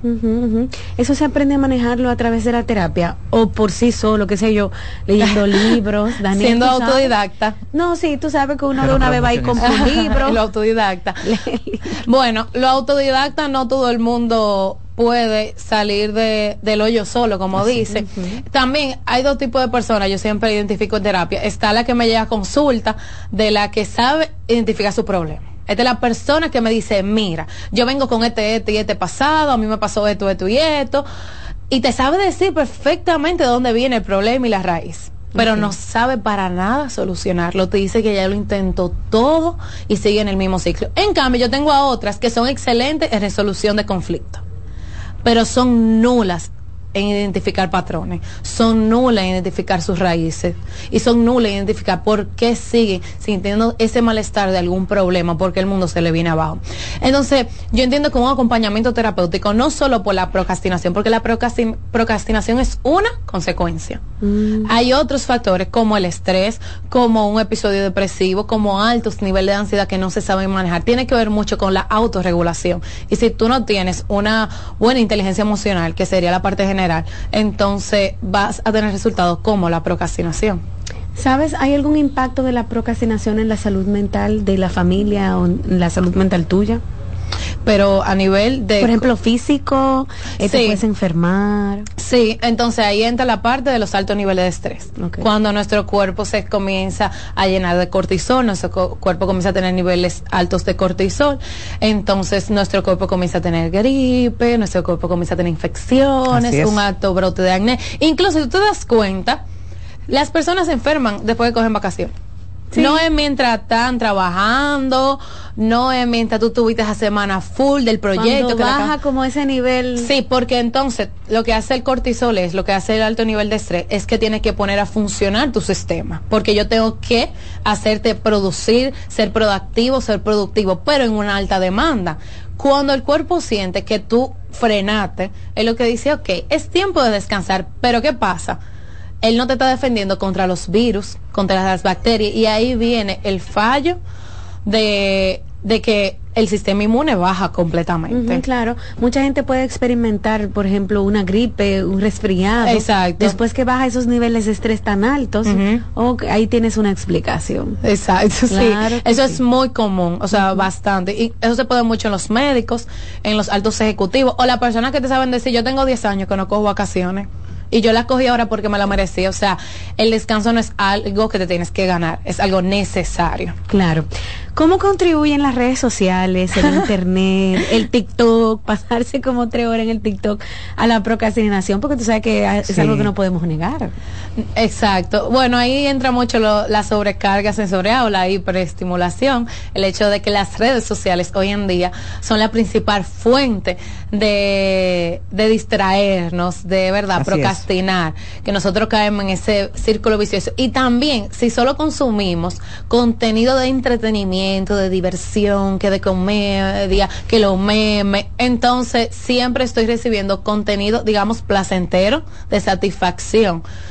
Y ahí viene también el hecho de también la farándula, de que yo siempre quiero saber la última novedad de lo que está pasando con el artista, lo que está pasando en X lugar.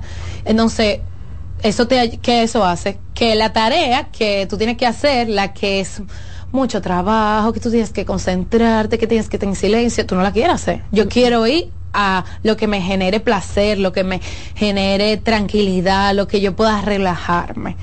Entonces ahí entra el tema de que tú duras en TikTok, Instagram, una hora y tú crees que tú tienes 10 minutos. Ujú. Y dura, no, una hora no, hasta tres. Hasta tres, sí, 100%. Claro. Y más si lo usaste de noche, tú tirado en la cama. Y más que la gente a veces hasta espera que los ojos se le cansen. Ahí tú puedes ver qué tan sobrecargados estamos. La cantidad de pacientes que me dicen a mí, yo, ¿cómo tú, te duermes cuando tú no tienes sueños? Y me dicen, yo cojo el celular y hasta que los ojos no los sienta cansados, yo no los suelto. Entonces ahí tú te das cuenta, o sea, tú tienes que llegar a un punto de cargar tu cuerpo, de meterlo en esa alta demanda de, de estímulos para que él responda. Eso también pasa con el ejercicio. La gente que le encanta hacer a muchas horas de ejercicio en la noche para sentirse como que yo voy a descansar mejor, pero realmente el cuerpo lo que se despierta es más.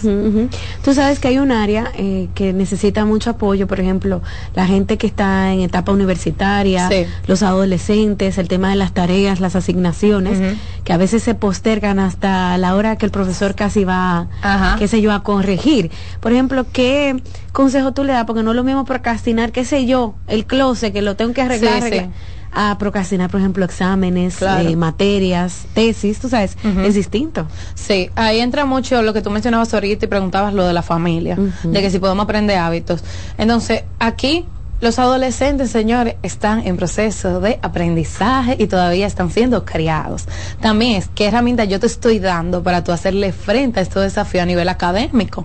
O sea, yo le estoy enseñando a mi hijo a planificarse, yo le estoy comprando una agenda, también yo le estoy enseñando cómo lidiar con el estrés y también al adolescente no siempre lo va a hacer de manera perfecta, no siempre va a estudiar las dos horas todos los días, no siempre va a tener ánimo, así mismo como a veces usted no tiene ánimo de hacer el informe para el trabajo.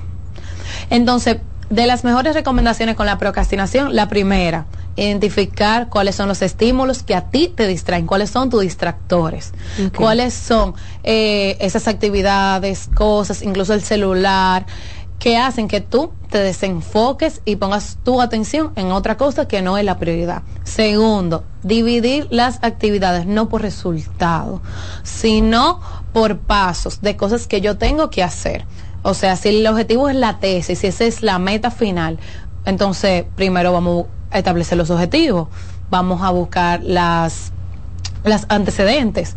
Ok, ya busqué los antecedentes, vamos a redactarlo, o sea, paso por paso, y que tú sientas el logro en esas pequeñas tareas. Y también siento que es muy, muy importante la parte de tener una fuente de apoyo. Ok.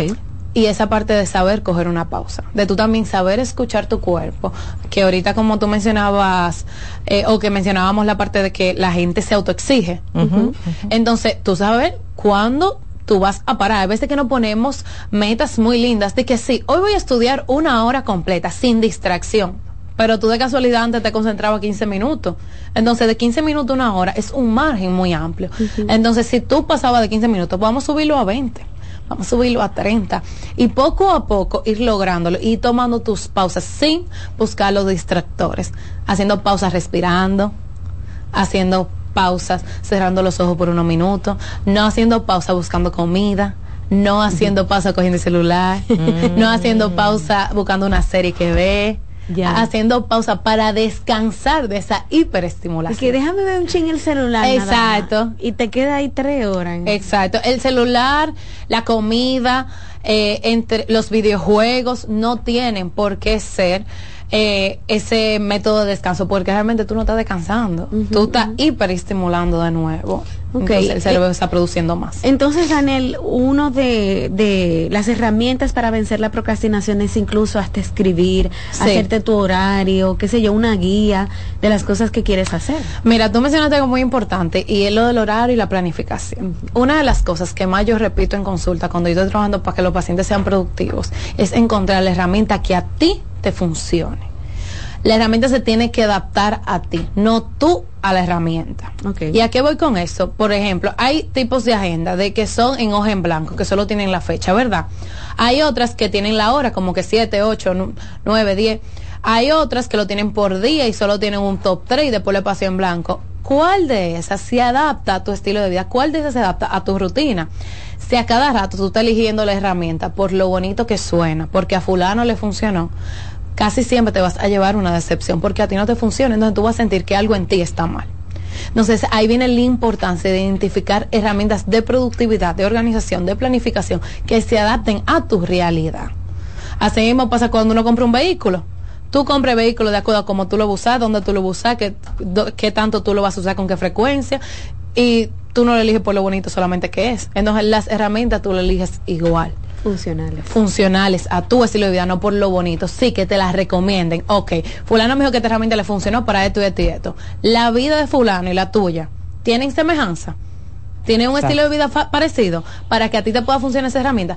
Pero si fulano es un médico y tú eres, digamos, un administrador en una empresa, posiblemente sus horarios, su estilo de vida sea muy diferente. posiblemente la herramienta que le funcione al médico no es la misma que le va a funcionar al administrador, no es la misma herramienta que le va a funcionar a un estudiante de medicina, a la de un a alguien de derecho, a alguien de psicología. Entonces, aprender a identificar qué a mí me funciona, sin yo sentir que yo soy inútil, sin yo sentirme incapaz de que yo no me termino adaptando a lo que me recomendaron. Porque ahí viene el tema, entonces ahí viene el tema de tener una autoestima, la falta de confianza, porque a mí nada me funciona. Claro, hay una etapa en tu vida, Daniel, que tú también puedes estar harto, que tú no quieres hacer nada, tú quieres descansar, tú quieres tener el celular. Pero ¿cuál es la diferencia entre todo, postergarlo todo, y qué sé yo, y que un día tú no quieras limpiar la casa o tenga tiempo por limpiar ese armario? La decisión, la decisión, el hecho de que yo lo decide yo decidí que el domingo yo me voy a quedar tranquila en mi casa viendo series. Esa parte de yo decidir eh, cuando yo voy a usar el celular, cuando yo voy a descansar, cuando yo me voy para la playa. No esperar el hecho de yo tener una alta demanda de estrés para yo venir, ay, pero hoy el día está lindo para ir a la playa.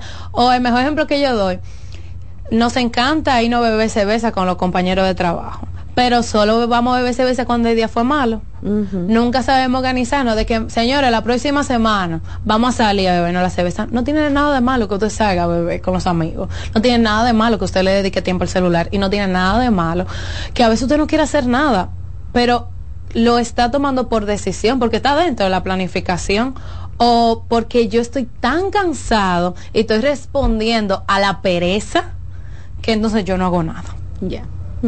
Bueno, están escuchando a la psicóloga Daniel Noel. Daniel es parte del equipo de psicólogos del Centro Vida y Familia. Pueden hacer una cita en su consulta llamando al 809-566-0948 y también al 829-622-0948. Una pausa, Daniel, y al regreso abrimos las líneas para escuchar a nuestros oyentes el día de hoy.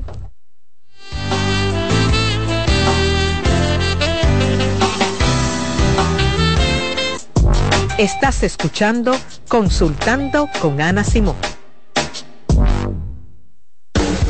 Estás en sintonía con CDN Radio. 92.5 FM para el Gran Santo Domingo, zona sur y este. Y 89.9 FM para Punta Cana.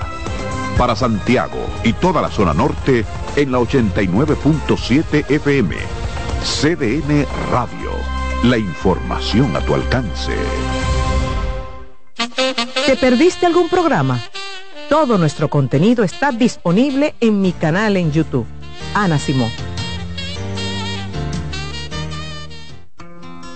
En Consultando con Ana Simón, terapia en línea. Dentro de los beneficios que puedes encontrar a través de la terapia del habla y del lenguaje, podemos mencionar que mejora la comunicación, incrementa la autoestima, tiene un impacto positivo en el desarrollo académico y en el caso de los adultos, éxito en el ámbito laboral al superar problemas del lenguaje y sobre todo facilita la integración social. Hola, soy el doctor Franklin Peña.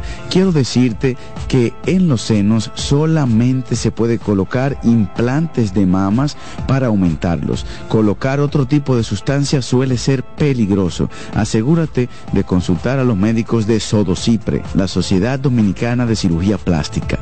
Nuestro centro está en Naco, en la Sócrates Nolasco número 4, Plastimedic. Plastimedic tiene más de 10 años al servicio de la cirugía plástica dominicana, cumpliendo con todos los estándares y habilitaciones necesarias en nuestro país. Cansado, loco por salir de la rutina para vivir una experiencia inolvidable y aún no decides a dónde escaparte. Atlantic Tours te ofrece las mejores ofertas en resorts y excursiones en los principales destinos de República Dominicana. Contáctanos al 809-964-9714 para crear momentos inolvidables junto a nosotros. Encuéntranos en línea como atlantictoursrd.com o en nuestras redes sociales arroba Atlantic Tours RD y exploremos juntos las maravillas de nuestra bella isla. Atlantic Tours, Experience and Enjoy.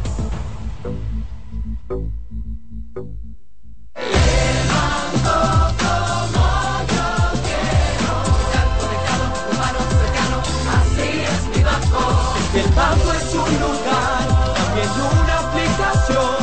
El Banco de los Valores.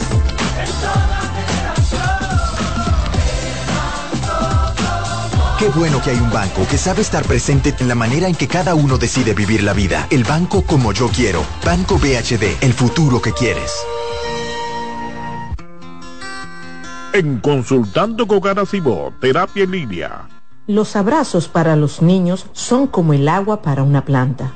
Les ayudan a crecer sanos y felices y dar sus mejores frutos. Está demostrado que el niño durante la etapa de crecimiento necesita abrazos. Las razones son que ese contacto físico amoroso estimula el nervio vago y provoca que descienda la tensión acumulada durante el día.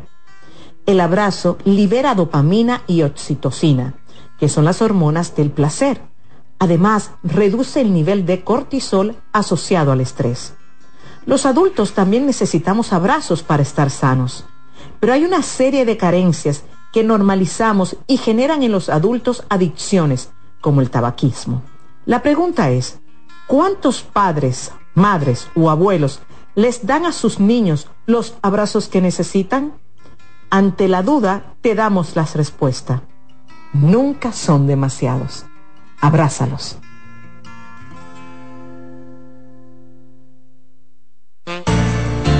La salud mental es un estado mental caracterizado por el bienestar emocional, un buen ajuste del comportamiento, la libertad relativa de la ansiedad y la capacidad de establecer relaciones constructivas y hacer frente a las demandas y tensiones ordinarias de la vida. Sigue escuchando, consultando con Ana Simón.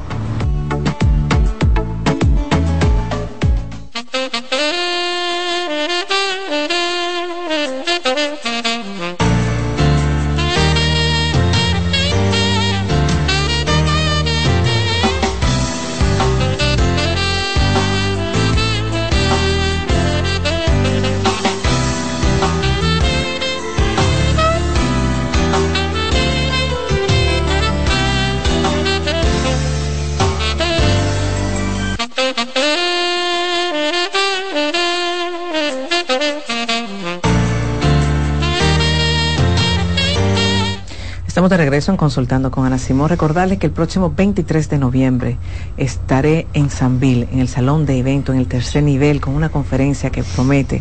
Estaré hablando sobre relaciones de pareja, de pareja soluciones.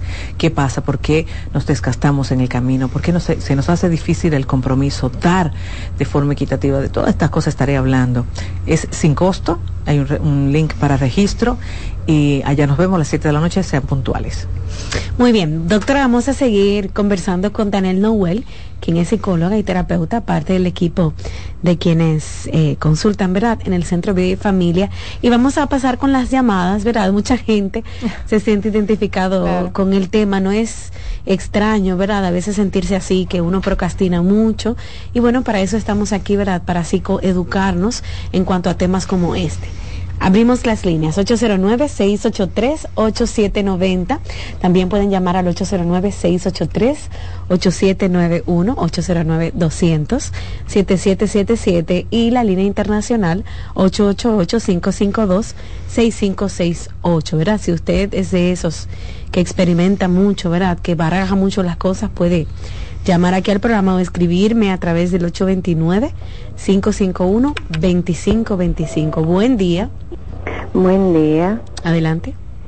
Eh, yo quiero que me den eh, como algunas ideas para hacer hábito a la lectura, que siempre lo pro- pro- siempre lo eh, pro- ¿cómo es que? eh? Procrastina. Sí, sí, sí, sí. Hasta difícil de mencionar la Sí, palabra. la gente le tiene miedo a esa palabra y lamentablemente no tiene otro nombre. Bueno, el hábito de la lectura. Primero que nada, yo siempre le pregunto a la gente, ¿tú quieres leer? ¿Qué te gusta leer? ¿Qué cosas te interesan leer? ¿A qué viene eh, e- esta, esta necesidad o este querer de este nuevo hábito? Pero el hábito de la lectura debe empezar poco a poco empezar 10 páginas, 15 páginas o por tiempo, 10 minutos, 15 minutos, 20 minutos. El hábito de la lectura, también una de las recomendaciones generales que pudiera dar, que se adapte a la persona, es uno, hacerlos por tiempo. Otro es hacerlos por eh, cantidad de páginas. También, si el libro que elegiste no te gustó, cámbialo. No te forces Mi a que lo tengo que terminar. eso, sí. Tiene que gustarte la lectura, Sí, lo que vas a 100%. leer. Aunque sea, qué sé yo, erótica, Sí. o muñequito, lo que sea. Hasta O un sea, anime, claro. no importa. Eh, Pero elige a lo que te guste. Incluso se puede empezar, imprime un artículo de X cosa que a ti te gustó, tú te lo lees. No tiene tampoco que ser con un libro. Y Claro. vuelvo y repito, si no te gusta, déjalo. Claro. Eso de ser disciplinado, tú puedes ser disciplinado continuando otro libro. Claro.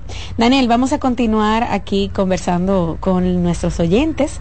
Pueden llamar al 809-683-8790 y 683-8791. Esos son los números de nuestro programa. Buenas. Hola, Sí, buenos días. adelante. Sí, muchas gracias por su lindo programa y un saludo muy especial para la doctora Ana Simón. Gracias. Sí, a usted. Gracias a usted. Haga su pregunta. Sí, muchas gracias por su precioso programa. Un saludo para la doctora Ana Simón, profesora de profesores. Para Rocío, que es una alumna aventajada, y muchas gracias por la brillante posición de la doctora. Ay, gracias a usted. Mi amigo siempre llama para felicitarnos. Siempre, Ay, siempre. qué lindo, Muchas qué gracias. lindo. Siempre es un oyente muy fiel. Buen día. Hola, Sí, buenas. adelante. Sí, una pregunta para la doctora. Eh, a mí me recetan quetiapina. ¿Ese medicamento es bueno para algún Oh, mi vida, ¿quién te lo recetó, verdad? Claro. Tienes que ver eso primero. Sí, tiene que ir a su médico cabecera Y o a algún centro. Claro, por algo te lo recetaron. Buenas. Hello. Adelante. Hola. Sí, una pregunta. Bueno. Sí. Quería preguntarles a la doctora sobre una, por ejemplo, la hija mía que está con, con una pareja que es de la religión y le dice que, que la cabeza es él, pero no tiene cabeza, como, como una gallina sin cabeza. ¿Cómo funciona eso? ¿Cómo así entonces, Daniel? ¿Cómo es una, cabe- una gallina sin cabeza? No, que no, como que no, piensa, ¿será? No, sí, será, porque aparte tal vez él quiere tomar el rol y ella no lo quiere dejar. Hay muchos casos. Sí. Deja que la doctora se siente otra vez para preguntarle. Buen día. Hola. Hola. Sí. Bueno. Como que no se escuchó. Sí, hay como un problemita, ¿verdad? Con ese tema de, del Del- audio, las llamadas. Dice esta chica por aquí. Bueno, yo misma era una procrastinadora. Lo lograste, Rocío. Hasta que me propuse, hasta que me propuse eh, cambiar. Estoy en la universidad, estoy en el gym y todo eso no lo veía como una realidad. Pero como dice Noel, tomé la decisión de cambiar. Sí, o sea, señores, el proceso de cambio no es lineal. Tú tienes que tomar esos pasos para entender que esa evolución en ti va a ocurrir. No siempre vamos a tener el resultado que queremos en el tiempo que deseáramos. En el caso de, de mis pacientes, cuando logran esa meta, me dicen como que, mira, si tú me hubieras dicho que esto hubiera pasado o esto iba a pasar en X tiempo o en un futuro, yo no te lo hubiera creído. Y eso da mucha satisfacción cuando tú sabes esperar la recompensa, cuando sabes limitar el tiempo a procrastinar. Vuelvo y repito, no se puede dejar de procrastinar 100%. Vivimos en unos tiempos donde la sobrecarga sensorial ocurre y está presente en el día a día. Y aunque sepamos reducirla, no siempre lo vamos a lograr al 100%. Entonces, aprender a reducir esta sobrecarga lo mejor que podamos y aprender a identificar qué me funciona a mí. Dice una chica aquí, yo procrastino porque estoy cansada. O sea, Sí. estoy agotada de la familia, de los hijos, del trabajo, de la casa. Está agotado. O sea, físicamente tú te sientes agotado. Sí, eso tiene que ver mucho eh, con lo mismo de la sobrecarga sensorial, sobre la hiperestimulación. Tu cerebro recibe toda esa información, la está procesando todo el día y nosotros entendemos que no estamos haciendo nada. Nosotros entendemos que tú usando el celular y pasando y pasando las imágenes, pasando los posts, pasando el TikTok, mi cerebro no está haciendo nada. Entendemos que durar una hora, dos horas en un tapón no estamos haciendo nada. Entendemos que ya haber tenido una discusión con el jefe media hora de cuál decisión se iba a tomar la empresa, no estamos haciendo nada. Pero realmente sí estamos recibiendo estímulos, sí estamos recibiendo una dosis de estrés. Y eso hace que cuando tengamos que hacer la tarea que nos corresponde, nos sentamos abrumados porque no sabemos tomar descanso. Ujú. Buenas. Hola. Sí, buenos días. Adelante. ¿Cómo estás? Bien, Sí, una gracias. pregunta para la doctora. Eh, yo soy una persona que, con respecto a la procrastinación, me cuesta mucho eh, tomar decisiones. O sea, a tiempo me refiero. Hay- a veces hay cosas que yo tengo que decidir y me, me cuesta o dar una respuesta rápida o lo postergo, lo postergo cuando no tengo una, una respuesta adecuada. Ok. También tengo mucha carga laboral, tengo tres hijos, tengo esposo también. Y en este momento me siento muy cargada. Eh, por ejemplo, cuando hablan ahorita del tema de la casa y eso, yo usualmente en diciembre hago una limpieza y todo, y la he postergado porque el tiempo, No a veces me siento fru- fru- frustrada porque no, por la tanta cosa que tengo, no, no he podido hacer alguna cosa en la casa. Y me pasa con frecuencia que postergo mucho. Por el agotamiento. O empiezo, eh, pero no termino y eso me, me genera frustración. Entiendo que es algo que quizá yo debo trabajar para ver por dónde empezar. Okay. Bien. Gracias por tu pregunta. Realmente mencionaste de muchos factores y que estás llevando una alta demanda de responsabilidades que te están estresando y te están agotando. Sobre el tema de las decisiones también, ahí tiene que ver mucho con el sobrepensar, con el tema de las consecuencias, de que si yo te digo esto, si yo tomo esta decisión, cómo le afecta al otro. A veces estamos poniendo mucho en la mesa lo que va a pasar a futuro y no lo que yo necesito ahora, lo que yo quiero ahora y lo que yo estoy dispuesta a dar ahora. Entonces, es también ponerte a ti tus necesidades, tus derechos en la mesa, aparte de lo que viene a futuro. Y con el tema del agotamiento, señores, tomen descanso. No todo se puede lograr no siempre va a salir igual. Hay veces que nosotros estamos acostumbrados a llevar un piloto automático y cuando el cuerpo te dice ya, la culpa es porque yo no estoy siguiendo ese piloto automático porque yo no estoy llevando esa vida rutinaria de esta sociedad rápida, impulsiva, todo ya. Entonces aprendan a escuchar su cuerpo y a su mente, lo que necesitan en su momento. Ok, perfecto. Vamos a hacer una pausa, ¿verdad, Claudio? Y al regreso continuamos conversando con Daniel y seguimos recibiendo sus llamadas. Estás escuchando Consultando con Ana Simón. Estás en sintonía con CDN Radio. 92.5 FM para el Gran Santo Domingo, zona sur y este. Y 89.9 FM para Punta Cana para Santiago y toda la zona norte en la 89.7 FM. CDN Radio. La información a tu alcance. Envía tus preguntas a través del WhatsApp del programa 829-551-2525. En Consultando con Garacimo, Terapia en Línea. La tristeza y la depresión la tristeza y la depresión son dos términos distintos que a menudo pueden confundirse debido a que comparten síntomas similares. Es importante diferenciarlos ya que su manejo y tratamiento pueden ser diferentes. La tristeza es una emoción humana normal y natural que todos experimentamos en ciertas ocasiones. Puede ser una reacción temporal y adecuada ante eventos difíciles, pérdidas, decepciones o situaciones estresantes.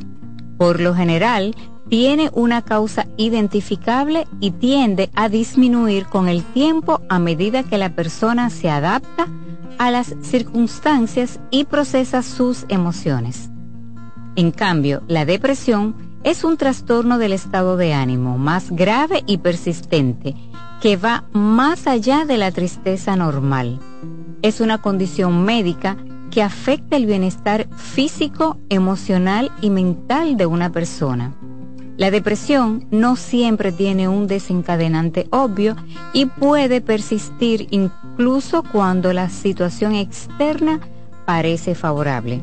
Soy Rosa Hernández, psicóloga clínica del Centro Vida Familia Ana Simón. Lactoval presenta Educar en sexualidad es amar.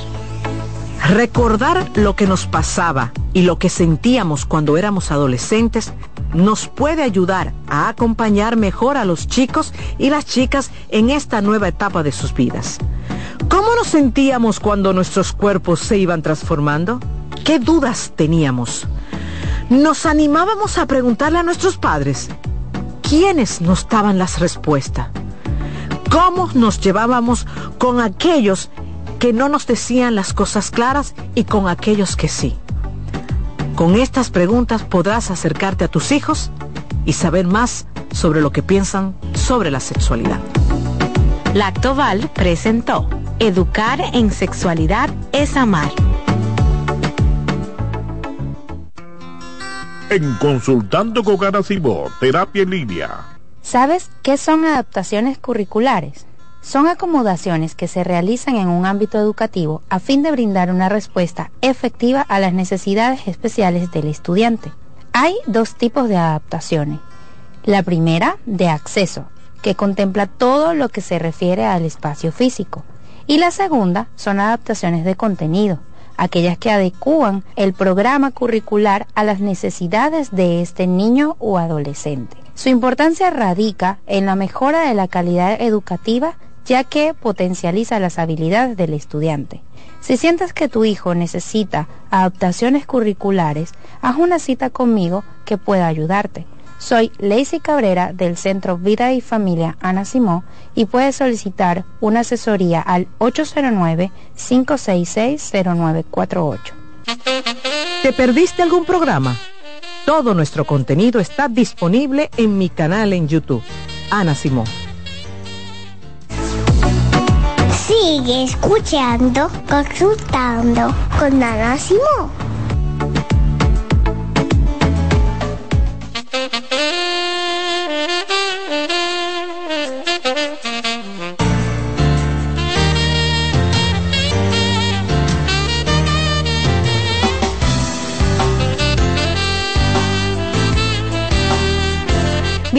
Estamos de regreso en Consultando con Ana Simón. Seguimos conversando con Daniel Noel. Daniel es parte del equipo de psicólogos del Centro Vida y Familia. Daniel, te tengo esta pregunta que nos escriben desde Nueva York. Dice, mi caso es que desde la adolescencia he lidiado con esta situación.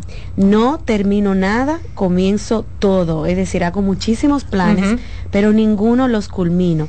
Y asimismo estoy viendo ese comportamiento de mi hija que tiene 24 años.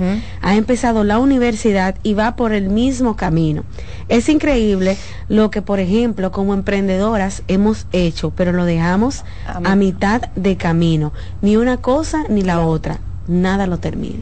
Sí, eso es muy frustrante cuando tenemos tantas responsabilidades, cuando tenemos tantos proyectos en esa parte de los emprendedores que a veces tienen tantas ideas, eh, tanta creatividad que no saben a veces plasmarla o organizarse. Con el tema de lo que ya mencionaba, hay muchas cosas, o sea, tienes muchas cosas sobre la mesa. ¿Por qué querer hacerlo todo? Entonces, cuando uno ya está marchando, lo más seguro la deja y coge la otra. Entonces, vamos a concentrarnos en una a la vez. No hay por qué hacerlo todo. me encanta la frase que dice, tú puedes con todo, pero no con todo al mismo tiempo. Entonces, aprendamos a soltar sin sentirnos de que, ay, yo no pude y por eso lo dejé. No, toma la decisión. Yo me voy a concentrar en esto. Aunque yo quiero hacer aquello, no, yo voy a esperar un momento. Pero tiene mucha carga. Eh, Daniel, tú sabes lo que eh, procrastina mucho o procrastinamos mucho la salud también, ¿verdad? Sí. Que si tengo que ir para el dentista, que si me tengo que chequear, qué sé yo, los ojos o el estómago que me ha dolido. La salud solemos como que procrastinar. Sí, y principalmente la salud mental. O sea, más que nada. Pero sí, la salud la postergamos porque entendemos que estamos estar en sanidad es que a mí no me duela nada, o que si me dolió algo me bebí un calmante, ya pasó. Entonces, posponemos tanto el hecho de que yo debo estar bien y que no vemos el autocuidado como un método preventivo. Esperamos que pase algo grave o que sea de suma importancia para ir a cuidarnos. Y con el tema de la salud mental también pasa lo mismo, que esperamos tener quiebres, ya sea en nuestras relaciones de pareja, en nuestras relaciones laborales, en nuestras amistades, en nuestra relación consigo mismo. Y entonces cuando ya yo tengo ese quiebre, que ya yo no sé salir de ahí, entonces yo busco ayuda, con un grip todo desesperado. Y ahí venimos a decir, yo me estoy autocuidando, pero tú estabas en el hoyo ahora mismo. Entonces, Daniel, ya para resumir, danos de nuevo, ¿verdad? Eh, consejos para comenzar ese camino y vencer la procrastinación. Bien, bueno, la procrastinación, como dijimos, son cuando dejamos actividades que tenemos que hacer responsabilidad y la decimos para mañana, para mañana y para mañana. Parte de romper ese ciclo es aceptar que estamos en unos tiempos donde siempre vas a estar sobreestimulado, sobrecargado de información constante y tu cuerpo se va a cansar. También entender que no lo vas a lograr al 100% y cada pasito que tú vayas dando en el camino vale mucho entre las cosas que puedes ir haciendo e identificar cuáles son los estímulos o esos distractores que a ti hacen que tú pierdas la noción del tiempo o que haces que no te concentres en tus actividades. También comienza a identificar esa meta que quieres lograr y ponerle pasos uno a uno, dando esos pasitos para grandes logros. Y por último, saber cuándo coger pausa, saber cuándo descansar, saber cuándo pedir ayuda. Y si necesitas ir a terapia con mucho gusto, te recibimos por allá en el centro. Así es.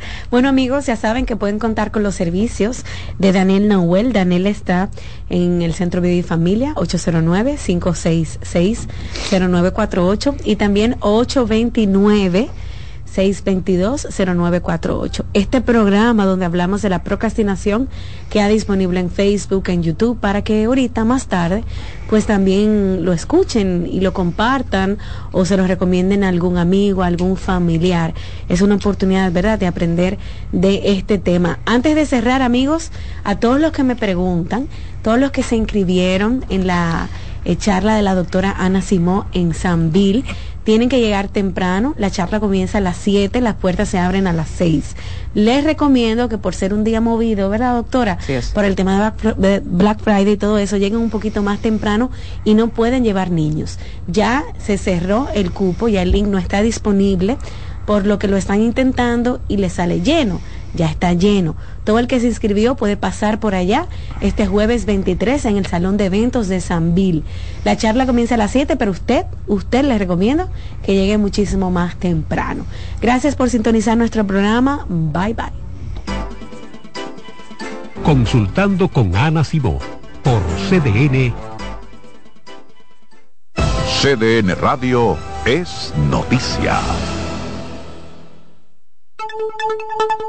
En CDN Radio, un breve informativo. La Oficina Nacional de Meteorología informó que para este martes se verá un cielo mayormente de nubes dispersas a soleado, favoreciendo un ambiente para la realización de todo tipo de actividades al aire libre.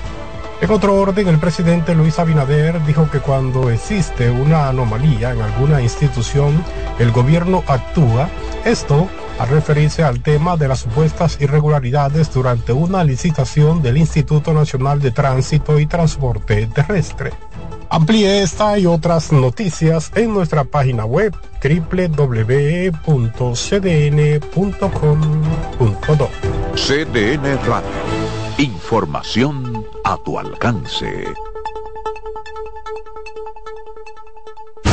Escuchas CDN Radio, 92.5 Santo Domingo Sur y Este, 89.9 Punta Cana y 89.7 toda la región norte.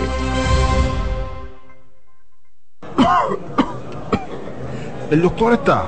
El doctor, pero esto es una farmacia. ¿El doctor de la tos? Ahora sí, tu cibrón. Tu cibrón inhibe el efecto toxígeno, desinflama el árbol bronquial.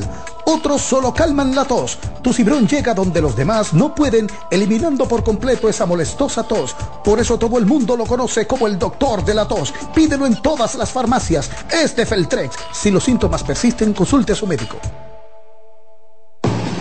Lotoloteca tiene dos nuevos ganadores. Y esta vez reciben cada uno 24 millones 353 mil 388 pesos. Estos ganadores del Lotoloteca hicieron sus jugadas el lunes 26 de junio en el ensanche Ercilia Pepín, municipio San Francisco de Macorís. Y en Atodamas, provincia San Cristóbal. Lotoloteca, el juego cambió a tu favor. Hola, ¿qué tal? Soy Insuriel con informaciones importantes para esta temporada ciclónica 2023. Durante el tránsito de una onda tropical, mantente atento a las informaciones de las autoridades y también este medio de comunicación hasta el fin de la emergencia. Recordemos que las ondas aportan precipitaciones en gran parte de República Dominicana. Mantenga la sintonía con CDN Radio para ampliar esta y otras informaciones. La visión de más de siete décadas afianza sus raíces y evoluciona. Un nuevo rostro, dinámico, moderno, apuesta a las nuevas generaciones. Apegados a nuestra misión solidaria de desarrollo y expansión y a valores de ética y honestidad, hoy somos la institución cooperativa referente de la región y el país. Gracias al trabajo incansable y al progreso constante, seguimos transformando la vida de la gente. Cooperativa San José. Tu mano amiga.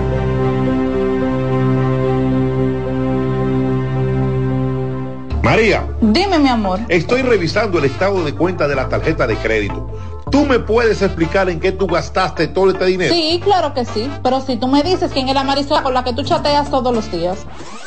Cuando pasan estas cosas, un viaje lo arregla todo. Viaja a Puerto Rico con Ferris del Caribe. Música, shows en vivo, cómodos camarotes, restaurant, un servicio de primera y paquetes con hotel. Reserva hoy al 809-688-4400 o en ferrisdelcaribe.com. Ferris del Caribe. Déjate llevar. La fiesta del deporte escolar es en el sur. Juegos Escolares Deportivos Nacionales Barahona 2023. Más de 3.600 estudiantes de las diferentes regionales educativas competirán en Barahona, Bauruco, San Juan y Asua en 18 disciplinas deportivas avaladas por el INEFI. No te lo puedes perder. Invita Gobierno de la República Dominicana. La NBA sigue en la casa del baloncesto y esta semana, sábado 4 de noviembre a las 9 de la noche, los Chicago Bulls enfrentan a los actuales campeones, Denver Nuggets de Nikola Jokic. Lunes 6 de noviembre a las 8.30 de la noche, Los Ángeles Lakers siguen en la ruta para enfrentar al Miami Heat. No te lo pierdas por CDN Deportes. Buscando un resort familiar todo incluido. En Somescape Resorts and Spas, nuestras inclusiones Unlimited Fun elevan las vacaciones familiares. Disfruta de comidas y bebidas ilimitadas, clubes para niños y adolescentes y amplias habitaciones. Somescape Resorts and Spas es el escenario perfecto para diversión familiar. Conoce más en www.somescaperesorts.com. En CDN Radio, la hora 11 de la mañana. Este programa es avalado por la Sociedad Dominicana de Pediatría.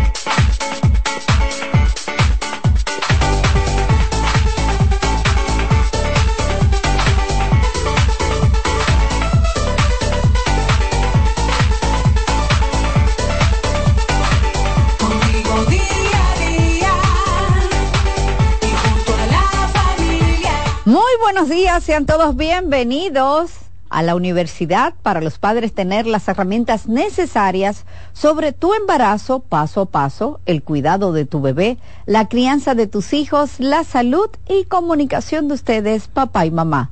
Sean bienvenidos en- a los pioneros en orientación familiar. Señores, el 21 de noviembre vamos a estar celebrando nuestro aniversario 18 años en la radio, sí, ya 18 años mayor de edad, en la radio orientando a muchos padres tener eh, la dicha de la crianza, la comunicación de ustedes y también tener, eh, yo tener la felicidad también y el, el gran peso de lo que es el aval de la Sociedad Dominicana de Pediatría. Hasta ahora me siento sumamente contenta de tener una comunidad de padres y madres con el fin de mejorar la crianza de sus hijos. A la verdad que puedo decir que cuando es una madre paso a paso o un padre paso a paso, yo estoy muy segura que lo que aprenden lo aplican. Y no solamente lo aplican, sino que también aconsejan a sus amigas que están embarazadas, que tienen niños, y dicen, mira, tú sabes lo que escuché en el programa que, que yo escucho todos los días. Dicen esto y esto. Entonces, pasan la información. Ustedes que también a través de nuestro canal de YouTube de Madre Paso a Paso, también comparten la información con otros padres.